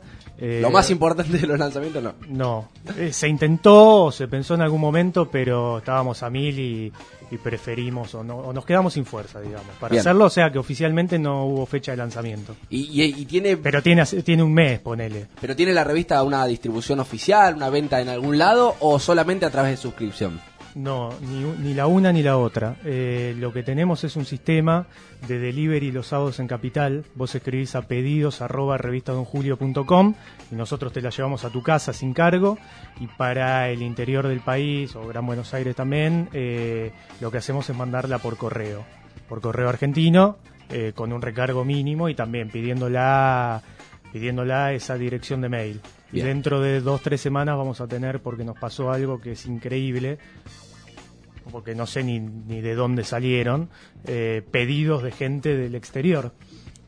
Por lo que hoy a la mañana estuvimos toda la mañana reunidos con Nacho, el otro editor, y alguna gente que nos asesora en este tipo de cosas para ver cómo podíamos hacer envíos. ¿De dónde? ¿De- Uh, cayeron cuatro pedidos de Francia, que eso sí me lo explico porque salió una crítica de la revista en SoFoot, que es la revista de fútbol más importante de Francia.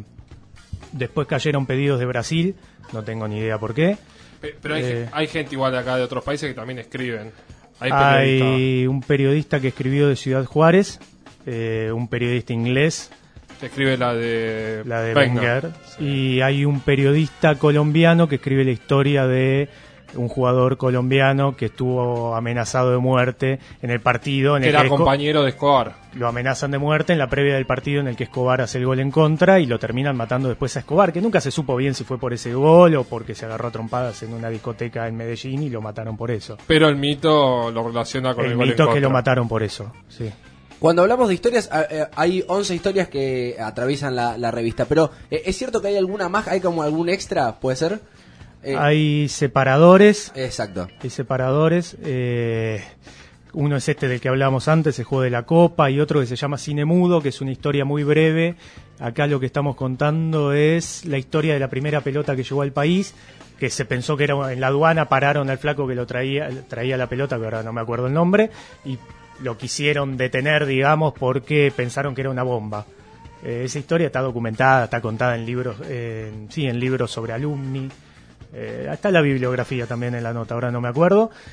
Y después lo que tenemos es un ensayo fotográfico que lo hace Federico Peretti, que es un es el que hizo el otro fútbol. Salió acá. ¿Lo hemos Federico. ¿Salió Fede? Sí, Bueno. cuando salió la, la película en su momento del otro fútbol. Bueno, Fede es uno de los fotógrafos de la revista, con Matías de Mateos, que es el otro. Eh, y tenemos un ensayo, sí, fotográfico, que en este primer número fue sobre Atlanta y sobre el contraste entre cómo está la sede de Atlanta y una tribuna llena el día que reinauguraron o reabrieron las puertas de la cancha. La calidad, la calidad fotográfica realmente es impecable. Hay que, eh, hay que reconocer que, que la revista tiene un, un gran trabajo también a nivel fotográfico que a veces cuesta encontrar la combinación ¿no? de buenas historias y, y- y buenas imágenes. Es que no solo tenemos buenos fotógrafos, que lo son, sino que hay también una decisión editorial de privilegiar las fotos desde un lugar no futbolero, digamos. Si vos ves la revista que tiene 128 páginas y contás la cantidad de fotos que tiene que hay sobre fútbol en sí, sobre juego, hay tres en 128 páginas. El 90%, 95% de las fotos son de otra cosa. Son de lugares, hay personajes, hay retratos, hay situaciones, pero pocas de fútbol y eso también es una decisión editorial. ¿Qué, qué, perdóname, Nico, ¿qué, qué historia se puede encontrar la gente en este primer número que te acuerdes? Yo lo tengo en la mano. sí. No, me las, no solo me las acuerdo, todas. sino que me las sé de memoria. Ah, sí, Te las las puedo 11. recitar, Las sí. Ah, recitar. sí. Igual de todas puedo formas, más allá de, de preguntarte por todas, eh, hay una en particular, me parece que se metieron en un tema esca- Ahora- ahora escabroso, ¿no?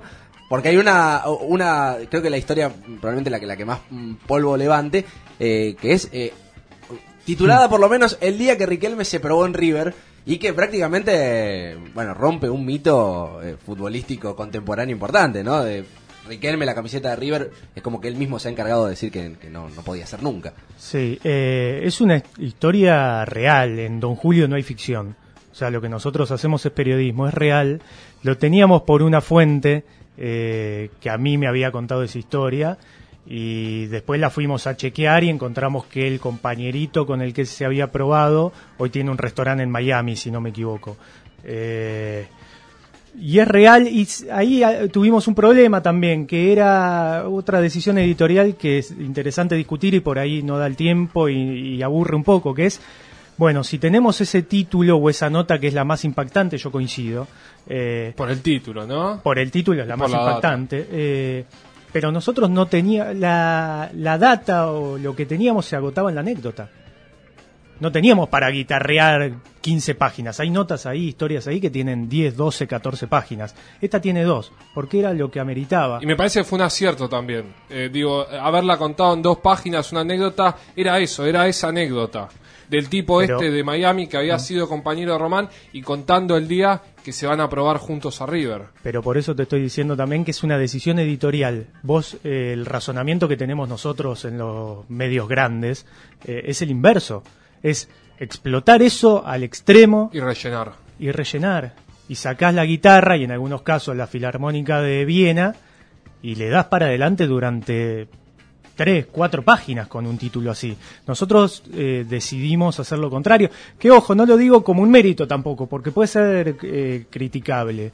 Nosotros no venimos a revolucionar nada ni estamos haciendo nada del otro mundo. O sea, eso, noso- yo puedo tener una opinión crítica sobre los medios, pero yo participo de esos medios y yo no estoy convencido de que esto sea gran cosa, le soy sincero. Sí, pero igual partamos de la base de que, por ejemplo, decíamos que esta quizás es la, por lo que es el título de la nota que más puede impactar o la que más puede salir a vender la revista y no aparece en una tapa. Digo, no, no busca eso este, este, esta revista, iba a decir este libro, pero es una revista, en definitiva, no busca eso en la venta, de Eh, impactar a través de un título. No, no, de hecho estamos discutiendo en este momento cómo mo- vamos a hacer las tapas de los números que, si sobrevivimos, de los números por venir. eh, y estamos hasta barajando la posibilidad de que en algún momento sea una foto de un fotoensayo. O sea, nada, no, no queremos vender a través de la tapa, no queremos vender a través de un título que no se sustente adentro. Esta nota o esta historia de la que estamos hablando, que se titula El día que Riquelme se probó en River, es literal. Es literal, no hay exageración ahí.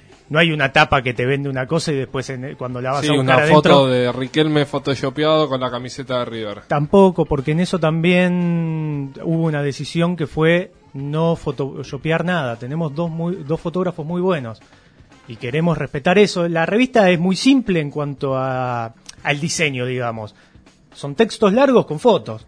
No hay recuadros, no hay infografías, no hay nada. Lo que se asemeja a un recuadro que está pensado así es, es una doble como esta. O lo de la. Bruna también, O lo de la Bruna la también, que está más pensado como un separador para darle cierto aire al que viene leyendo. Pero no hay una intención, y cierro con esto, no, es- esta parte, no hay una intención de eh, impactar a través de un título. De hecho, tenemos una entrevista a Juan Villoro, que eh, tiene, que lo hicimos en México, que tiene no menos de 15 títulos, y la entrevista está titulada Entrevista a Juan Villoro. También es una decisión que cada uno cuando la lea le ponga el título que quiera. Nosotros no vamos a decirle al lector cómo, porque no tenemos la necesidad de vender desde ese lugar, no le vamos a decir cómo se titula esa nota, que le ponga el título él. Si a nivel lectura alguien quiere chusmear un poco más de, de qué tratan justamente estas historias, adelanto simplemente porque eh, la versión completa está obviamente en la revista. Eh, la página de la revista es revistadonjulio.com eh, y allí no solo hay sala de lectura, sino que también hay algunos videos Sí. particulares, cortos, pero que un poco ilustran eh, también parte de las historias que después se cuentan en la, en la revista. Eh, uno de ellos me llamó mucho la atención, el, eh, aquel video de los jugadores, o el partido, el picadito que se está jugando en la Antártida. Sí. Qué historia esa, ¿no? También, digo, se, se ha llegado, han llegado a, a- a lugares y a recovecos muy, muy raros, muy extraños para el fútbol. Sí, esa historia fue una historia media paracaidista. La escribe Peretti. La escribe Peretti, que recorrió durante tres años el país para hacer el otro fútbol. Es- eso, eso nos preguntamos, ¿fue en el transcurso de este no, no fue por la parte, película? no, No, no. Ah. No, no, fue por otro trabajo que iba a hacer él en la Antártida y se dio la casualidad de que jugó al fútbol, nos contó eso y nosotros automáticamente pensamos que era una historia porque además es una historia más breve que te permite entrar a la revista sin saturarte con una historia de 15.000, 20.000 caracteres. Es la, es la historia más corta que tenemos y además eh, tiene una calidad fotográfica que en algún momento se pensó como un ensayo fotográfico, pero la anécdota que cuenta que estaba en la Antártida en una isla que se llama Decepción con un volcán y bajaron 15 españoles de un barco y le dijeron vamos a jugar al fútbol, nos pareció que valía la pena contarla. Que también se, se resume a la anécdota, no hay mucho más que eso ahí. Y hoy tenés, a, dentro de estas historias que ya conocés de memoria y probablemente Sí. ya no quieras tanto como al principio, pero digo, ¿tenés alguna favorita? ¿Alguna que vos digas, bueno, esta para mí es la, la historia de, de este primer número? Eh, mi historia favorita es la una historia que se titula Yo soy el Víctor de la gente, que es una historia que escribe Gonzalo Ruiz, que es un excelente periodista mendocino, pero excelente, una pluma de la hostia, o sea, fuera de serie. Y la historia es, eh, cu- cuenta, entrevistó también, pero habló con muchos conocidos, la historia de Víctor Legrotaglie. Víctor Legrotaglie era un jugador muy conocido en Mendoza en los 70. eh, y al tipo lo vinieron a buscar del Real Madrid, del Santos de Pelé, creo que del Inter. Y él dijo que no para quedarse en Mendoza, era muy amigo de Nicolino Loche también, hay un montón de anécdotas contadas en, en la historia. Y lo que tiene la historia de fascinante es que cuenta y viene con un hilo argumental de que es gracioso, te descostillás de la risa y termina con un final que no te digo que te vas a poner a llorar, porque depende de cuán sensible sea cada uno, pero que por lo menos te va, te va a dejar un sabor especial porque cuenta la historia de, de su hijo. Que yo les podría contar el final, pero No, mejor no. Todavía no llegué a leerla esa, así preferiría guardármelo. Algo que se pueda contar de- del próximo número en septiembre. En septiembre. septiembre el segundo número. Sí, sí. Eh, que ya creemos que va a salir porque nosotros para sobrevivir, eh, uno nace sobreviviendo y este, en este caso pasa lo mismo. Eh, necesitamos vender. O sea, Revista Don Julio se financia, se autofinancia a través de la venta. Es el único canal que tenemos porque la- no tenemos más. eh, No, repetinos a dónde, para aquellos que la quieran comprar. Ah, ok. Así Perdón. pasamos. No, no, no. No, no, no, está bien. Hagamos el chico. Sí. No, es la falta de costumbre. Me cuesta vender lo que lo que hago. No, pero me hágalo- cuesta hágalo- muchísimo. hágalo porque es interesante. ¿eh? Me cuesta muchísimo y también estar en este papel de entrevistado. Me cuesta muchísimo. Me dan ganas de preguntarles a Te- ustedes por el programa. Ah, sí. Después te aburriría, charlamos. te aburriría bastante. tranquilo. Eh, Sigamos hablando de la revista. El mail es pedidos arroba revistadonjulio.com y ahí nos escriben y nosotros contestamos y se genera un feedback más personalizado. Eh, y lo que decía antes, si viven en Capital se la llevamos los sábados, si viven en el Gran Buenos Aires o en el interior, eh, la mandamos por correo. Qué, qué- qué interesante esto de que los colaboradores, ¿no? Los colaboradores en, en este, en este sentido, bueno, no, no, han, no han cobrado por, por No. las historias que contaron. Eh, se coparon con el proyecto, ¿no? Lo hicieron eh, estrictamente por, o por una amistad personal con, con alguno de ustedes. En la mayoría de los casos no ni siquiera los conocíamos. Esa es la verdad. Y fuimos a buscar gente que nos gustaba cómo escribía. En el caso de Ruiz, por ejemplo. Yo había leído algunas cosas de Ruiz y me parecía fantástico. Y de cara dura le pregunté si quería colaborar. La única forma de seducir a alguien para que escriba sin tener plata es darle libertad de que escriba la cantidad de caracteres que él quiera. O que ella quiera. Porque en el caso, en el número 2 van a escribir muchas mujeres. Eh, no hay otra forma que no sea darle algo que, le genere algún tipo de satisfacción por fuera de la, de la plata. Y fue lo que pasó y se dio algo muy paradójico, o más bien sorpresivo, que es que la mayoría de la gente que escribió en el número uno va a volver a escribir en el 2 por pedido de ellos. Porque a mí ya no me dio la cara para pedirles que escribieran otra vez y vinieron ellos a decirme que querían escribir. Lo cual me generó una satisfacción bastante importante porque es un mimo, digamos. O sea, quiere decir que el proyecto les gustó y también la idea es que es pagar, obviamente, en algún momento. Y hasta, hasta estamos manejando la posibilidad de pagar por encima de lo que paga el mercado, que nadie se confunda, no es nada, no es nada, no es que nadie se va a hacer, nadie se va a hacer millonario con esto, con Don Julio. Pero la idea es empezar a pagar y la idea, la idea es respetar a todos los que vinieron escribiendo hasta ahora. Si bien se puede sumar más gente desde ya, pero la idea es que la prioridad la tengan los que escribieron hasta ahora, porque primero bancaron el proyecto y sobre todo porque escriben muy bien. Federico Basaun está con nosotros, estuvo, te agradecemos Fede que hayas venido. Repetimos por las dudas la dirección donde pedir. Pedidos arroba revista donjulio.com. Así es. Esa es la dirección donde por mail eh, vamos a, bueno, quien, quien quiera del otro lado sumarse a la cadena de suscriptores, se escribe ahí y directamente, bueno, eh, arreglan para que le llegue la revista. Esta revista que insistimos ha salido al mercado hace muy poquito, eh, o no ha salido al mercado, bueno, tiene un nombre medio raro, ¿no? Pero eh, lo cierto es que ya está publicada y eh, seguramente va a tener su segunda edición pronto. Así En que, septiembre, sí, sí. eh, bueno, el número uno ya lo pueden pedir. Revista Don Julio, ha estado Federico Basaun. Fede, te agradecemos. No, gracias a ustedes, chicos. La verdad, un gusto. Un lujo que hayas venido. Eh, y bueno, nosotros hasta aquí entonces cerramos este espacio donde hemos hablado de una nueva revista muy particular, muy interesante y muy recomendable llamada Revista Don Julio.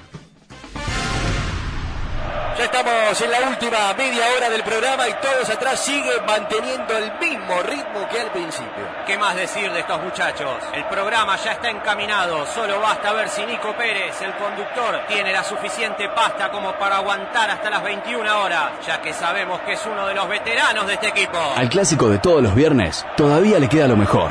Todos atrás, hasta las 21 horas, si el conductor aguanta. Radio Éter, la primera red. Radio Éter, la primera radio con escuela propia.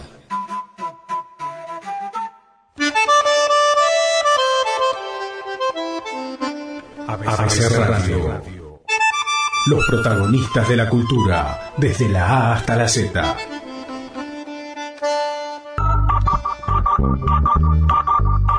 Mil colores luce la muerte en las tumbas florecidas. Juro que no recuerdo ni su nombre, más moriré llamándola María. cansada que cartero en Navidad. que para colmo se Hay que tomar el mando en la cama. Hay que mandar. ABC Radio, una letra dispara el tutti frutti radial. O sea que contra el optimismo no hay vacunas. ABC Radio, los protagonistas de la cultura, desde la A hasta la Z.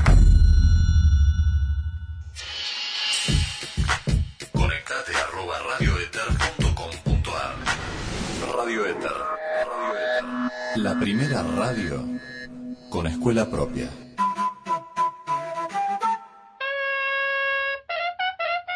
Viví bajo. Viví alto. Viví alto. Viví, el volumen de la vida. El estado de crisis ruidosa en el que estamos afecta nuestra calidad de vida. El uso indebido de los elementos sonoros nos molesta a todos. Baja el ruido y subí el volumen de tu vida. Radio Éter. La primera radio con escuela propia. Alto ahí, polideportivo. Tiene derecho a permanecer en silencio. Todo lo que se diga a partir de este momento será pura y exclusivamente de tenis, básquet, boxeo o cualquier otro deporte excepto el fútbol. Todos atrás Polideportivo. Sexta temporada.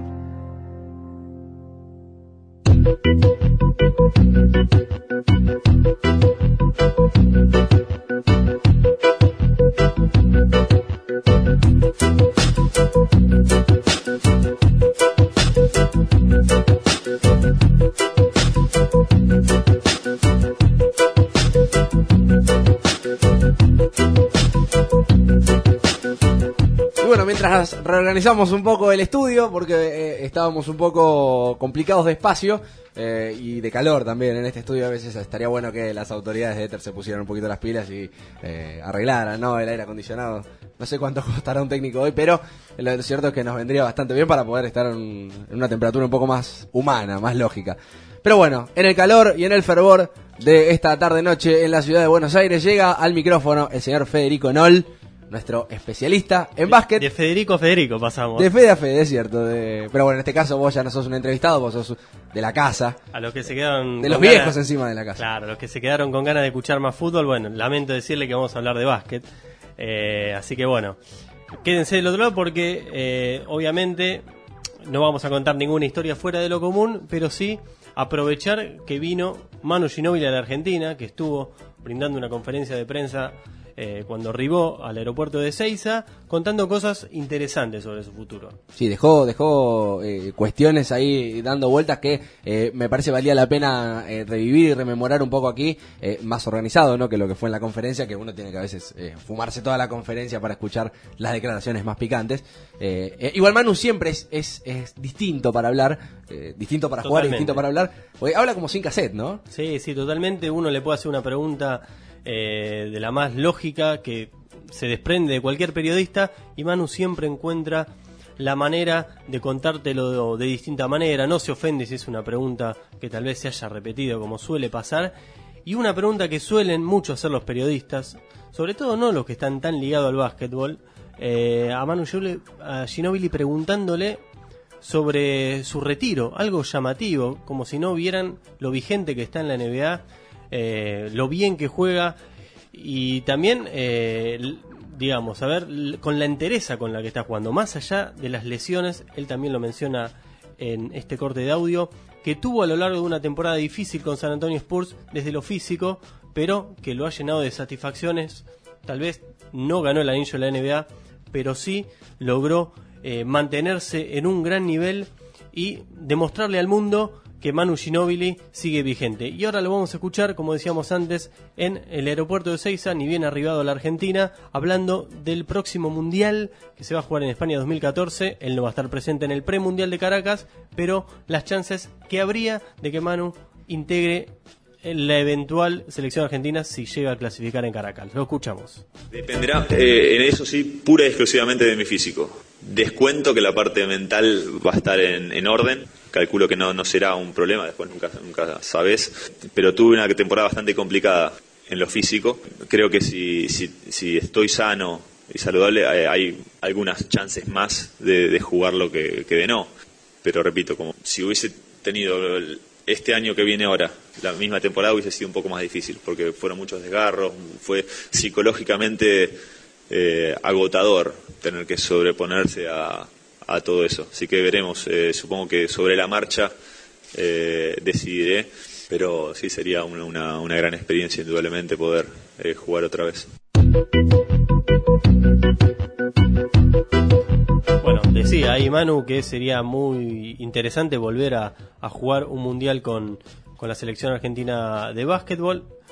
Y también, bueno, recordar, porque Manu también fue noticia en estos días, él había tuiteado que volvía a quedarse como agente libre con algún signo de preocupación de saber si no iba a, renovar su vínculo con San Antonio Spurs, él quedaba como agente libre y tenía la chance de que otras franquicias lo tentaran económicamente con algún contrato superior.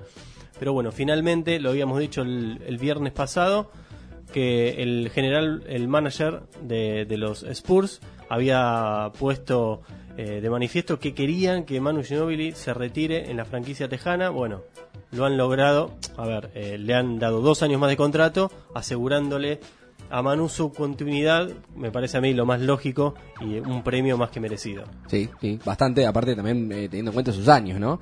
Eh, Va a cumplir 36 ahora en julio. pero, Ahora, pero bueno, en este mes. pero marca que está vigente y, y eso está bueno. Después dependerá, como decía él en el audio anterior, de su físico, ¿no? Respecto a si, si llegará o no al próximo mundial y bueno, y a eventuales competiciones con nuestra selección, que es lo que también más nos interesa a nosotros. Seguramente. Y aprovechamos también, eh, bueno, esta segunda parte de Manu que cuenta también un poco más acerca de este contrato de dos años y de su futuro, de lo que vendrá. El día que diga no será por una combinación del físico y la cabeza. Cuando ya me digan que no y no tenga entusiasmo por ir a jugar, entonces bueno, ese será el día en que, en que me bajo. Ah, por ahora te diría que a dos años. Después nunca se sabe. Yo supongo que, que si termina esos dos años y, y sigo sintiendo ese mismo entusiasmo, voy a seguir. O si termina la temporada que viene, la voy a jugar. Si termina la temporada que viene y estoy saturado y podrido, por decirlo de algún modo, y quiero simplemente descansar con mis hijos y, y mi mujer, No, no es que tengo la obligación tampoco, puedo anunciar el retiro cuando quiera también. Así que, pero no, no, no es lo que pienso que sucederá. Bien, contundente Manu entonces eh, respecto a, a su retiro. Eh, dos años de contrato entonces para él en los San Antonio Spurs. ¿Y qué pasa con el resto de los argentinos que andan ahí dando vueltas por la NBA y con cuestiones de, de contrato que resolver? Bien, uno que cerró hace eh, pocas horas eh, su contrato con los New York Knicks es Pablo Prigioni, debutante a los 35 en la NBA. Bueno, por tres años más se va a quedar en la Gran Manzana este base cordobés que tampoco va a jugar el premundial de Caracas, pero que se asegura también eh, por más de un millón y medio de dólares eh, seguir jugando en los New York Knicks, equipo con el que llegó a buen puerto en los playoffs. Son tres años, el último es opcional, pero Prigioni lo, cierto es que dos años seguro va a estar jugando en la NBA. Y el otro es Carlos Delfino, que aún eh, hay incertidumbre porque Houston Rockets anunció que no lo va a tener en cuenta para la próxima temporada. Está como agente libre y lo buscan los Indiana Pacers, Golden State Warriors y Oklahoma City. Interesantes franquicias que quieren eh, contar con los servicios del lancha Delfino. Bien.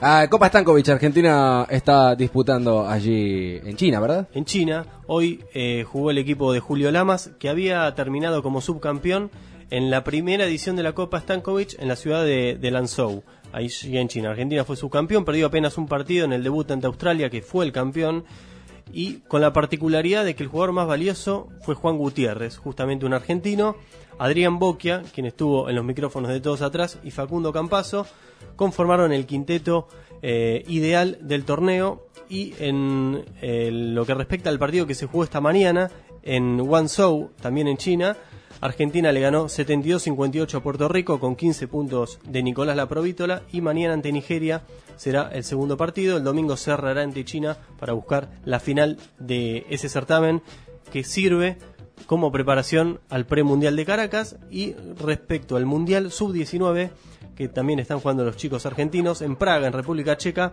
Argentina perdió con Rusia 63-59 y va a jugar por el décimo primer puesto ante Irán. Recordemos que Argentina había entrado a la segunda fase, pero perdió la chance de ingresar a los cuartos de final tras perder ante Canadá y de esta manera el equipo de Nicolás Casalánguida retrocedió para jugar del noveno al décimo segundo puesto. Lo van a hacer ante Irán para quedarse en el décimo primer lugar. Hasta aquí la información del básquet de la mano del señor Fedenol. Seguimos con la música, último tema del día de la fecha, ya casi podemos decretar el inicio del fin de semana, en este caso de la mano de la batería de Oasis, haciendo un gran tema llamado Supersonic. Ya se viene, ya se viene la rara, la indescriptible, pero muy personal columna del señor Nacho Pollo. El humor llega al programa, ahora llega Oasis haciendo Supersonic.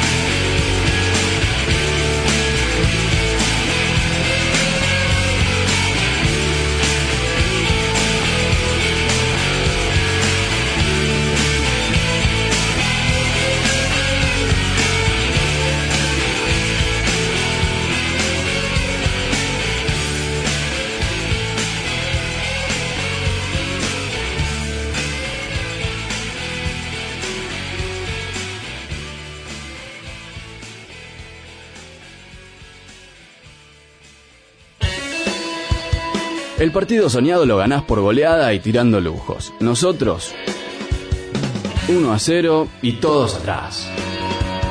Seis años dejando todo en la cancha.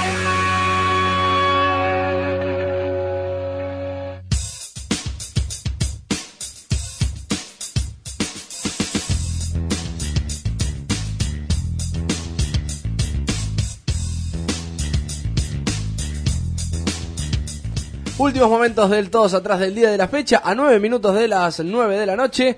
Momento de que tome protagonismo. Vaya uno a saber con quién, porque esto no está chequeado. Anticipamos, digo, del otro lado. No después, hay después del debut de la semana pasada, lo más pedido para esta semana. lo más digo. pedido, sí. Tuvimos un ranking y eh, la gente, bueno, mujeres, hombres, pero mayoría de mujeres, han pedido al señor Nacho Pollo nuevamente con eh, su sección ácida, le hemos llamado, por, por ponerle un nombre en realidad, es media complicada de, de- de titular. Sí, ya, ya la encuadraremos en algún, en algún formato. Por ahora es lo que sale. Lo que sale, hoy entramos sobre la hora, pero entra. Sí, así que sigue, no. sigue con vida la columna por el momento. Y bueno, ya que queda poco tiempo, vamos a activarla. Eh, acá, el primer audio que vamos a escuchar, yo te, di- te diría, si, si necesitas eh, algún consejo para, para ir a- al hipódromo o al casino, que no hables con estos pibes porque los pronósticos son fallidos. Quiero que la mesa de todos atrás me diga cuál va a ser el candidato de cada uno de los integrantes, señor Sacanino. A usted que me está mirando, es el primero en tener que decirme quién para usted va a ser el campeón del fútbol argentino. Teniendo en cuenta que, que tanto Vélez como Boca van a jugar la Copa Libertadores, me parece que, que River de Ramón Díaz es el, el máximo candidato a quedarse con el campeonato. No dice Nicolás Pacero a lo lejos, no. Él dice que va a ganar Newell's Old Boys. El Newell's del Tata Martino. Bueno, tenemos un Newell's, tenemos un River, Pogio. Me apuras un poquito y me la voy a jugar por, por Boca. Por Boca, muy bien, se la juega por Boca. Yo le, le sumo un poroto más a Boca. ¿eh? Yo para mí va, va a salir campeón Boca. Eh, lo tenemos aquí a Francisco Ali, quien es nuestro nuestra estrella del ascenso, pero que en primera también se la tiene que jugar. Me la juego con Boca también. Tres para Boca. Lo quemamos, ya está. Boca sale último. Casi le pego a lo último. Bien, pegaste. Al final como que enderezaste un poco la nave. Sí, sí. Bueno, esto, eh, los pronósticos que se tiran, cuando- ese día que lo tiramos fue, es el 8 de febrero, el día que estaba empezando el campeonato. Eh, Y demuestra lo poco que sabemos, ¿no? Se ve que nos nubilamos un poquito con la vuelta de Carlos Bianchi. Y bueno, nos jugamos por Boca, por, su- por todo su prestigio y quedamos pagando como los mejores. Yo antes que nada quiero un comentario de quien pide esto cada programa. Él pide tapes todos los, todos los viernes, así que Sacanino, tuviste el tape. Yo con mi candidato de River Ramón Díaz peleamos hasta la fecha 18. ¿eh? Bien. Bien, me, me- me gusta escuchar eso. Eh, bueno, bueno, nada, la verdad que no, no sé qué decir, no sé si me siento ofendido. No, es- eh, Ah, la idea es reírse y reírse también de nosotros creo que es algo bastante sano. Eh, esto de que nadie resiste un archivo, bueno, nos- nosotros, Nosotros obviamente tampoco. que tampoco lo, lo resistimos. Menos que el resto todavía. Menos que el resto, así que vamos a escuchar al segundo audio, por favor. Amo este club, soy hincha, mis hijos aman este club, mi mujer ama este club, la gente ama este club. Y era gimnasia de primera división, gimnasia no podía estar. Un año más en el Nacional B, más allá que fue un año y un campeonato muy bueno, muy difícil. Pero bueno, acá estamos de vuelta. La casa, la casa está en orden, como dijo una vez alguien. La plata está en orden ahora. Escuchábamos a Pedro Trollo, este- esta declaración era el día que, que Gimnasia logró el ascenso. eh, Pedro Trollo, que cae mil, mil puntos, eh, hizo un gran laburo para devolver a Gimnasia al lugar que, que le corresponde históricamente y que nunca debió abandonar, el segundo puesto. Gimnasia fue, bueno, tiene esa maldición de que, de que no, no logra salir campeón, ya le pasó varias veces en primera, bueno, en la B no, no le alcanzó para salir Es campeón. un campeonato que le faltaba. Cumplió el objetivo, pero segundo, como siempre. Así que escuchamos el tercer audio. Tiempo cumplido, señores. Vélez, supercampeón del fútbol argentino. Los jugadores de Vélez, Gareca también, no lo pueden creer, con lágrimas en los ojos, algunos hombres de este Fortín y los hinchas que quieren invadir, la policía que no lo deja. Décimo quinta estrella para el Fortín de Villaluro. Bueno, escuchábamos el audio de... Felicitamos a la gente de Vélez y un Vélez que por ser el supercampeón de la temporada 2012-2013 eh, va a jugar la Copa Sudamericana de este año, la Supercopa Argentina que se va a jugar en noviembre también de este año y la Libertadores del 2014 y además se habla de un partido en Japón, sería ante el Newpi de Oliver Atom, quienes dicen que son los verdaderos supercampeones. Supercampeón contra supercampeón. Sí, eh, guardo que tiene una buena camada de jugadores japoneses. Eh, sería un partido que se, se habla que se jugaría el 31 de diciembre, lo organiza la AFA, sería el 31 de diciembre a las 21 horas, o por cuestiones de seguridad se podría jugar a- al otro día, a la- el primero de enero a la mañana. Eh, vamos a, a escuchar las declaraciones de, de los jugadores. Creímos que les gustaba el juego individual, pero también son muy buenos ideando jugadas en equipo. Sus delanteros trabajan juntos bajo las órdenes de Santana. Bueno, escuchamos a Oliver Atom. ¿Qué jugador era este? Oliver Atom, la, la figura del Newpi, que analizaba un poco el funcionamiento de Vélez. Y, y bueno, un- una perlita para, para irnos, para cerrar la columna, con aquel tema que hoy en día, en ese momento tenía los dibujitos, ahora podría estar Cubero, Seba Domínguez, el Tigre Gareca. Así que escuchamos y, cerramos la columna.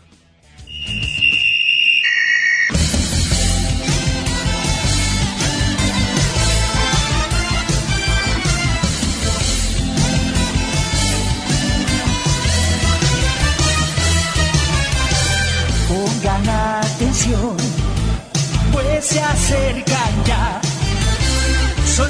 Qué grande Poggia, ¿Cómo me qué emociona columna. este tema? ¿Cómo me emociona este tema? Cuántos siento- recuerdos. Siento vuelvo a tener 8 años. Pero sabes que encontré varias versiones y no sé, no me acuerdo cuál era la, la original, o por lo menos la que escuchaba cuando yo veía los dibujitos. Subímelo, subímelo un poquito que quiero escuchar los supercampeones. ¿Quién, quién ha visto esto de joven? Nunca se terminaba la cancha, ¿viste? Corrían siempre, iba, parecía que corrían arriba un mapamundi. Y aparte iban, iban corriendo.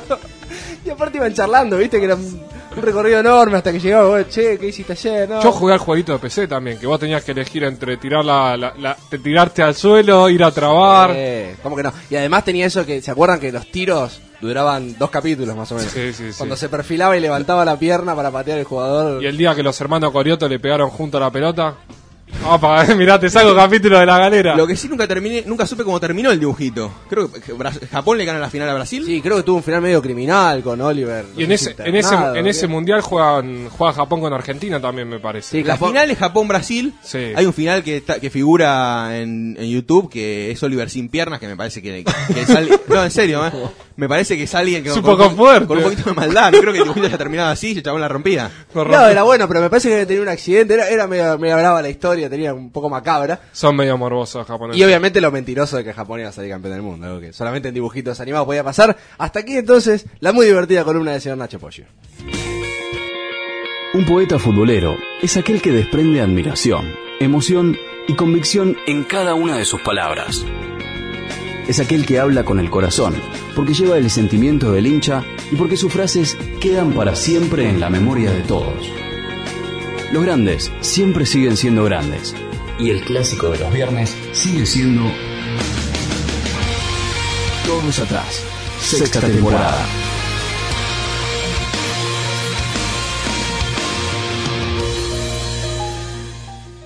Maestro, todos atrás.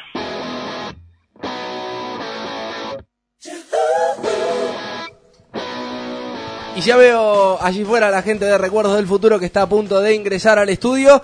Así que nosotros, eh, el reloj ha marcado que es momento de que nos tengamos que ir. Sí, antes de irnos, felicitamos a la gente de River y de San Lorenzo que sumaron un título más. Lástima que ya murieron todos los que salieron campeones en ese momento. no pudieron dar la vuelta, ¿no? Esa, esa tendría que haber entrado en la columna y iba atrás de la del Ñupi. Que te fue, digo. fue de hoy y no, ya estaba armada ayer a la noche. 77 años pasaron de- del título hasta que, bueno, hoy la AFA le contabilizó la estrella. Le, y, le la gente darían un campeonato alumni también, ¿eh? y la gente de Vélez que está reclamando la, la del supercampeonato que aún la AFA no la oficializó, ¿eh? No, no. Sí, sí, cuenta como estrella, me parece. Cuenta- ya, ¿eh? cuenta como estrella, Pero no, ¿eh? está, pero no está oficial todavía en no sé qué registro de AFA. Así que la gente de Vélez está un poco enojada. Igual, Bueno, quizá dentro de aparecer. 70 años la tengan. lo pueden disfrutar los nietos, ¿no? De los que de los que ganaron. Nosotros entonces nos despedimos hasta el próximo viernes a las 19 horas. Eh, en nuestro blog igual va a haber información esta semana sí actualizada, nos comprometemos.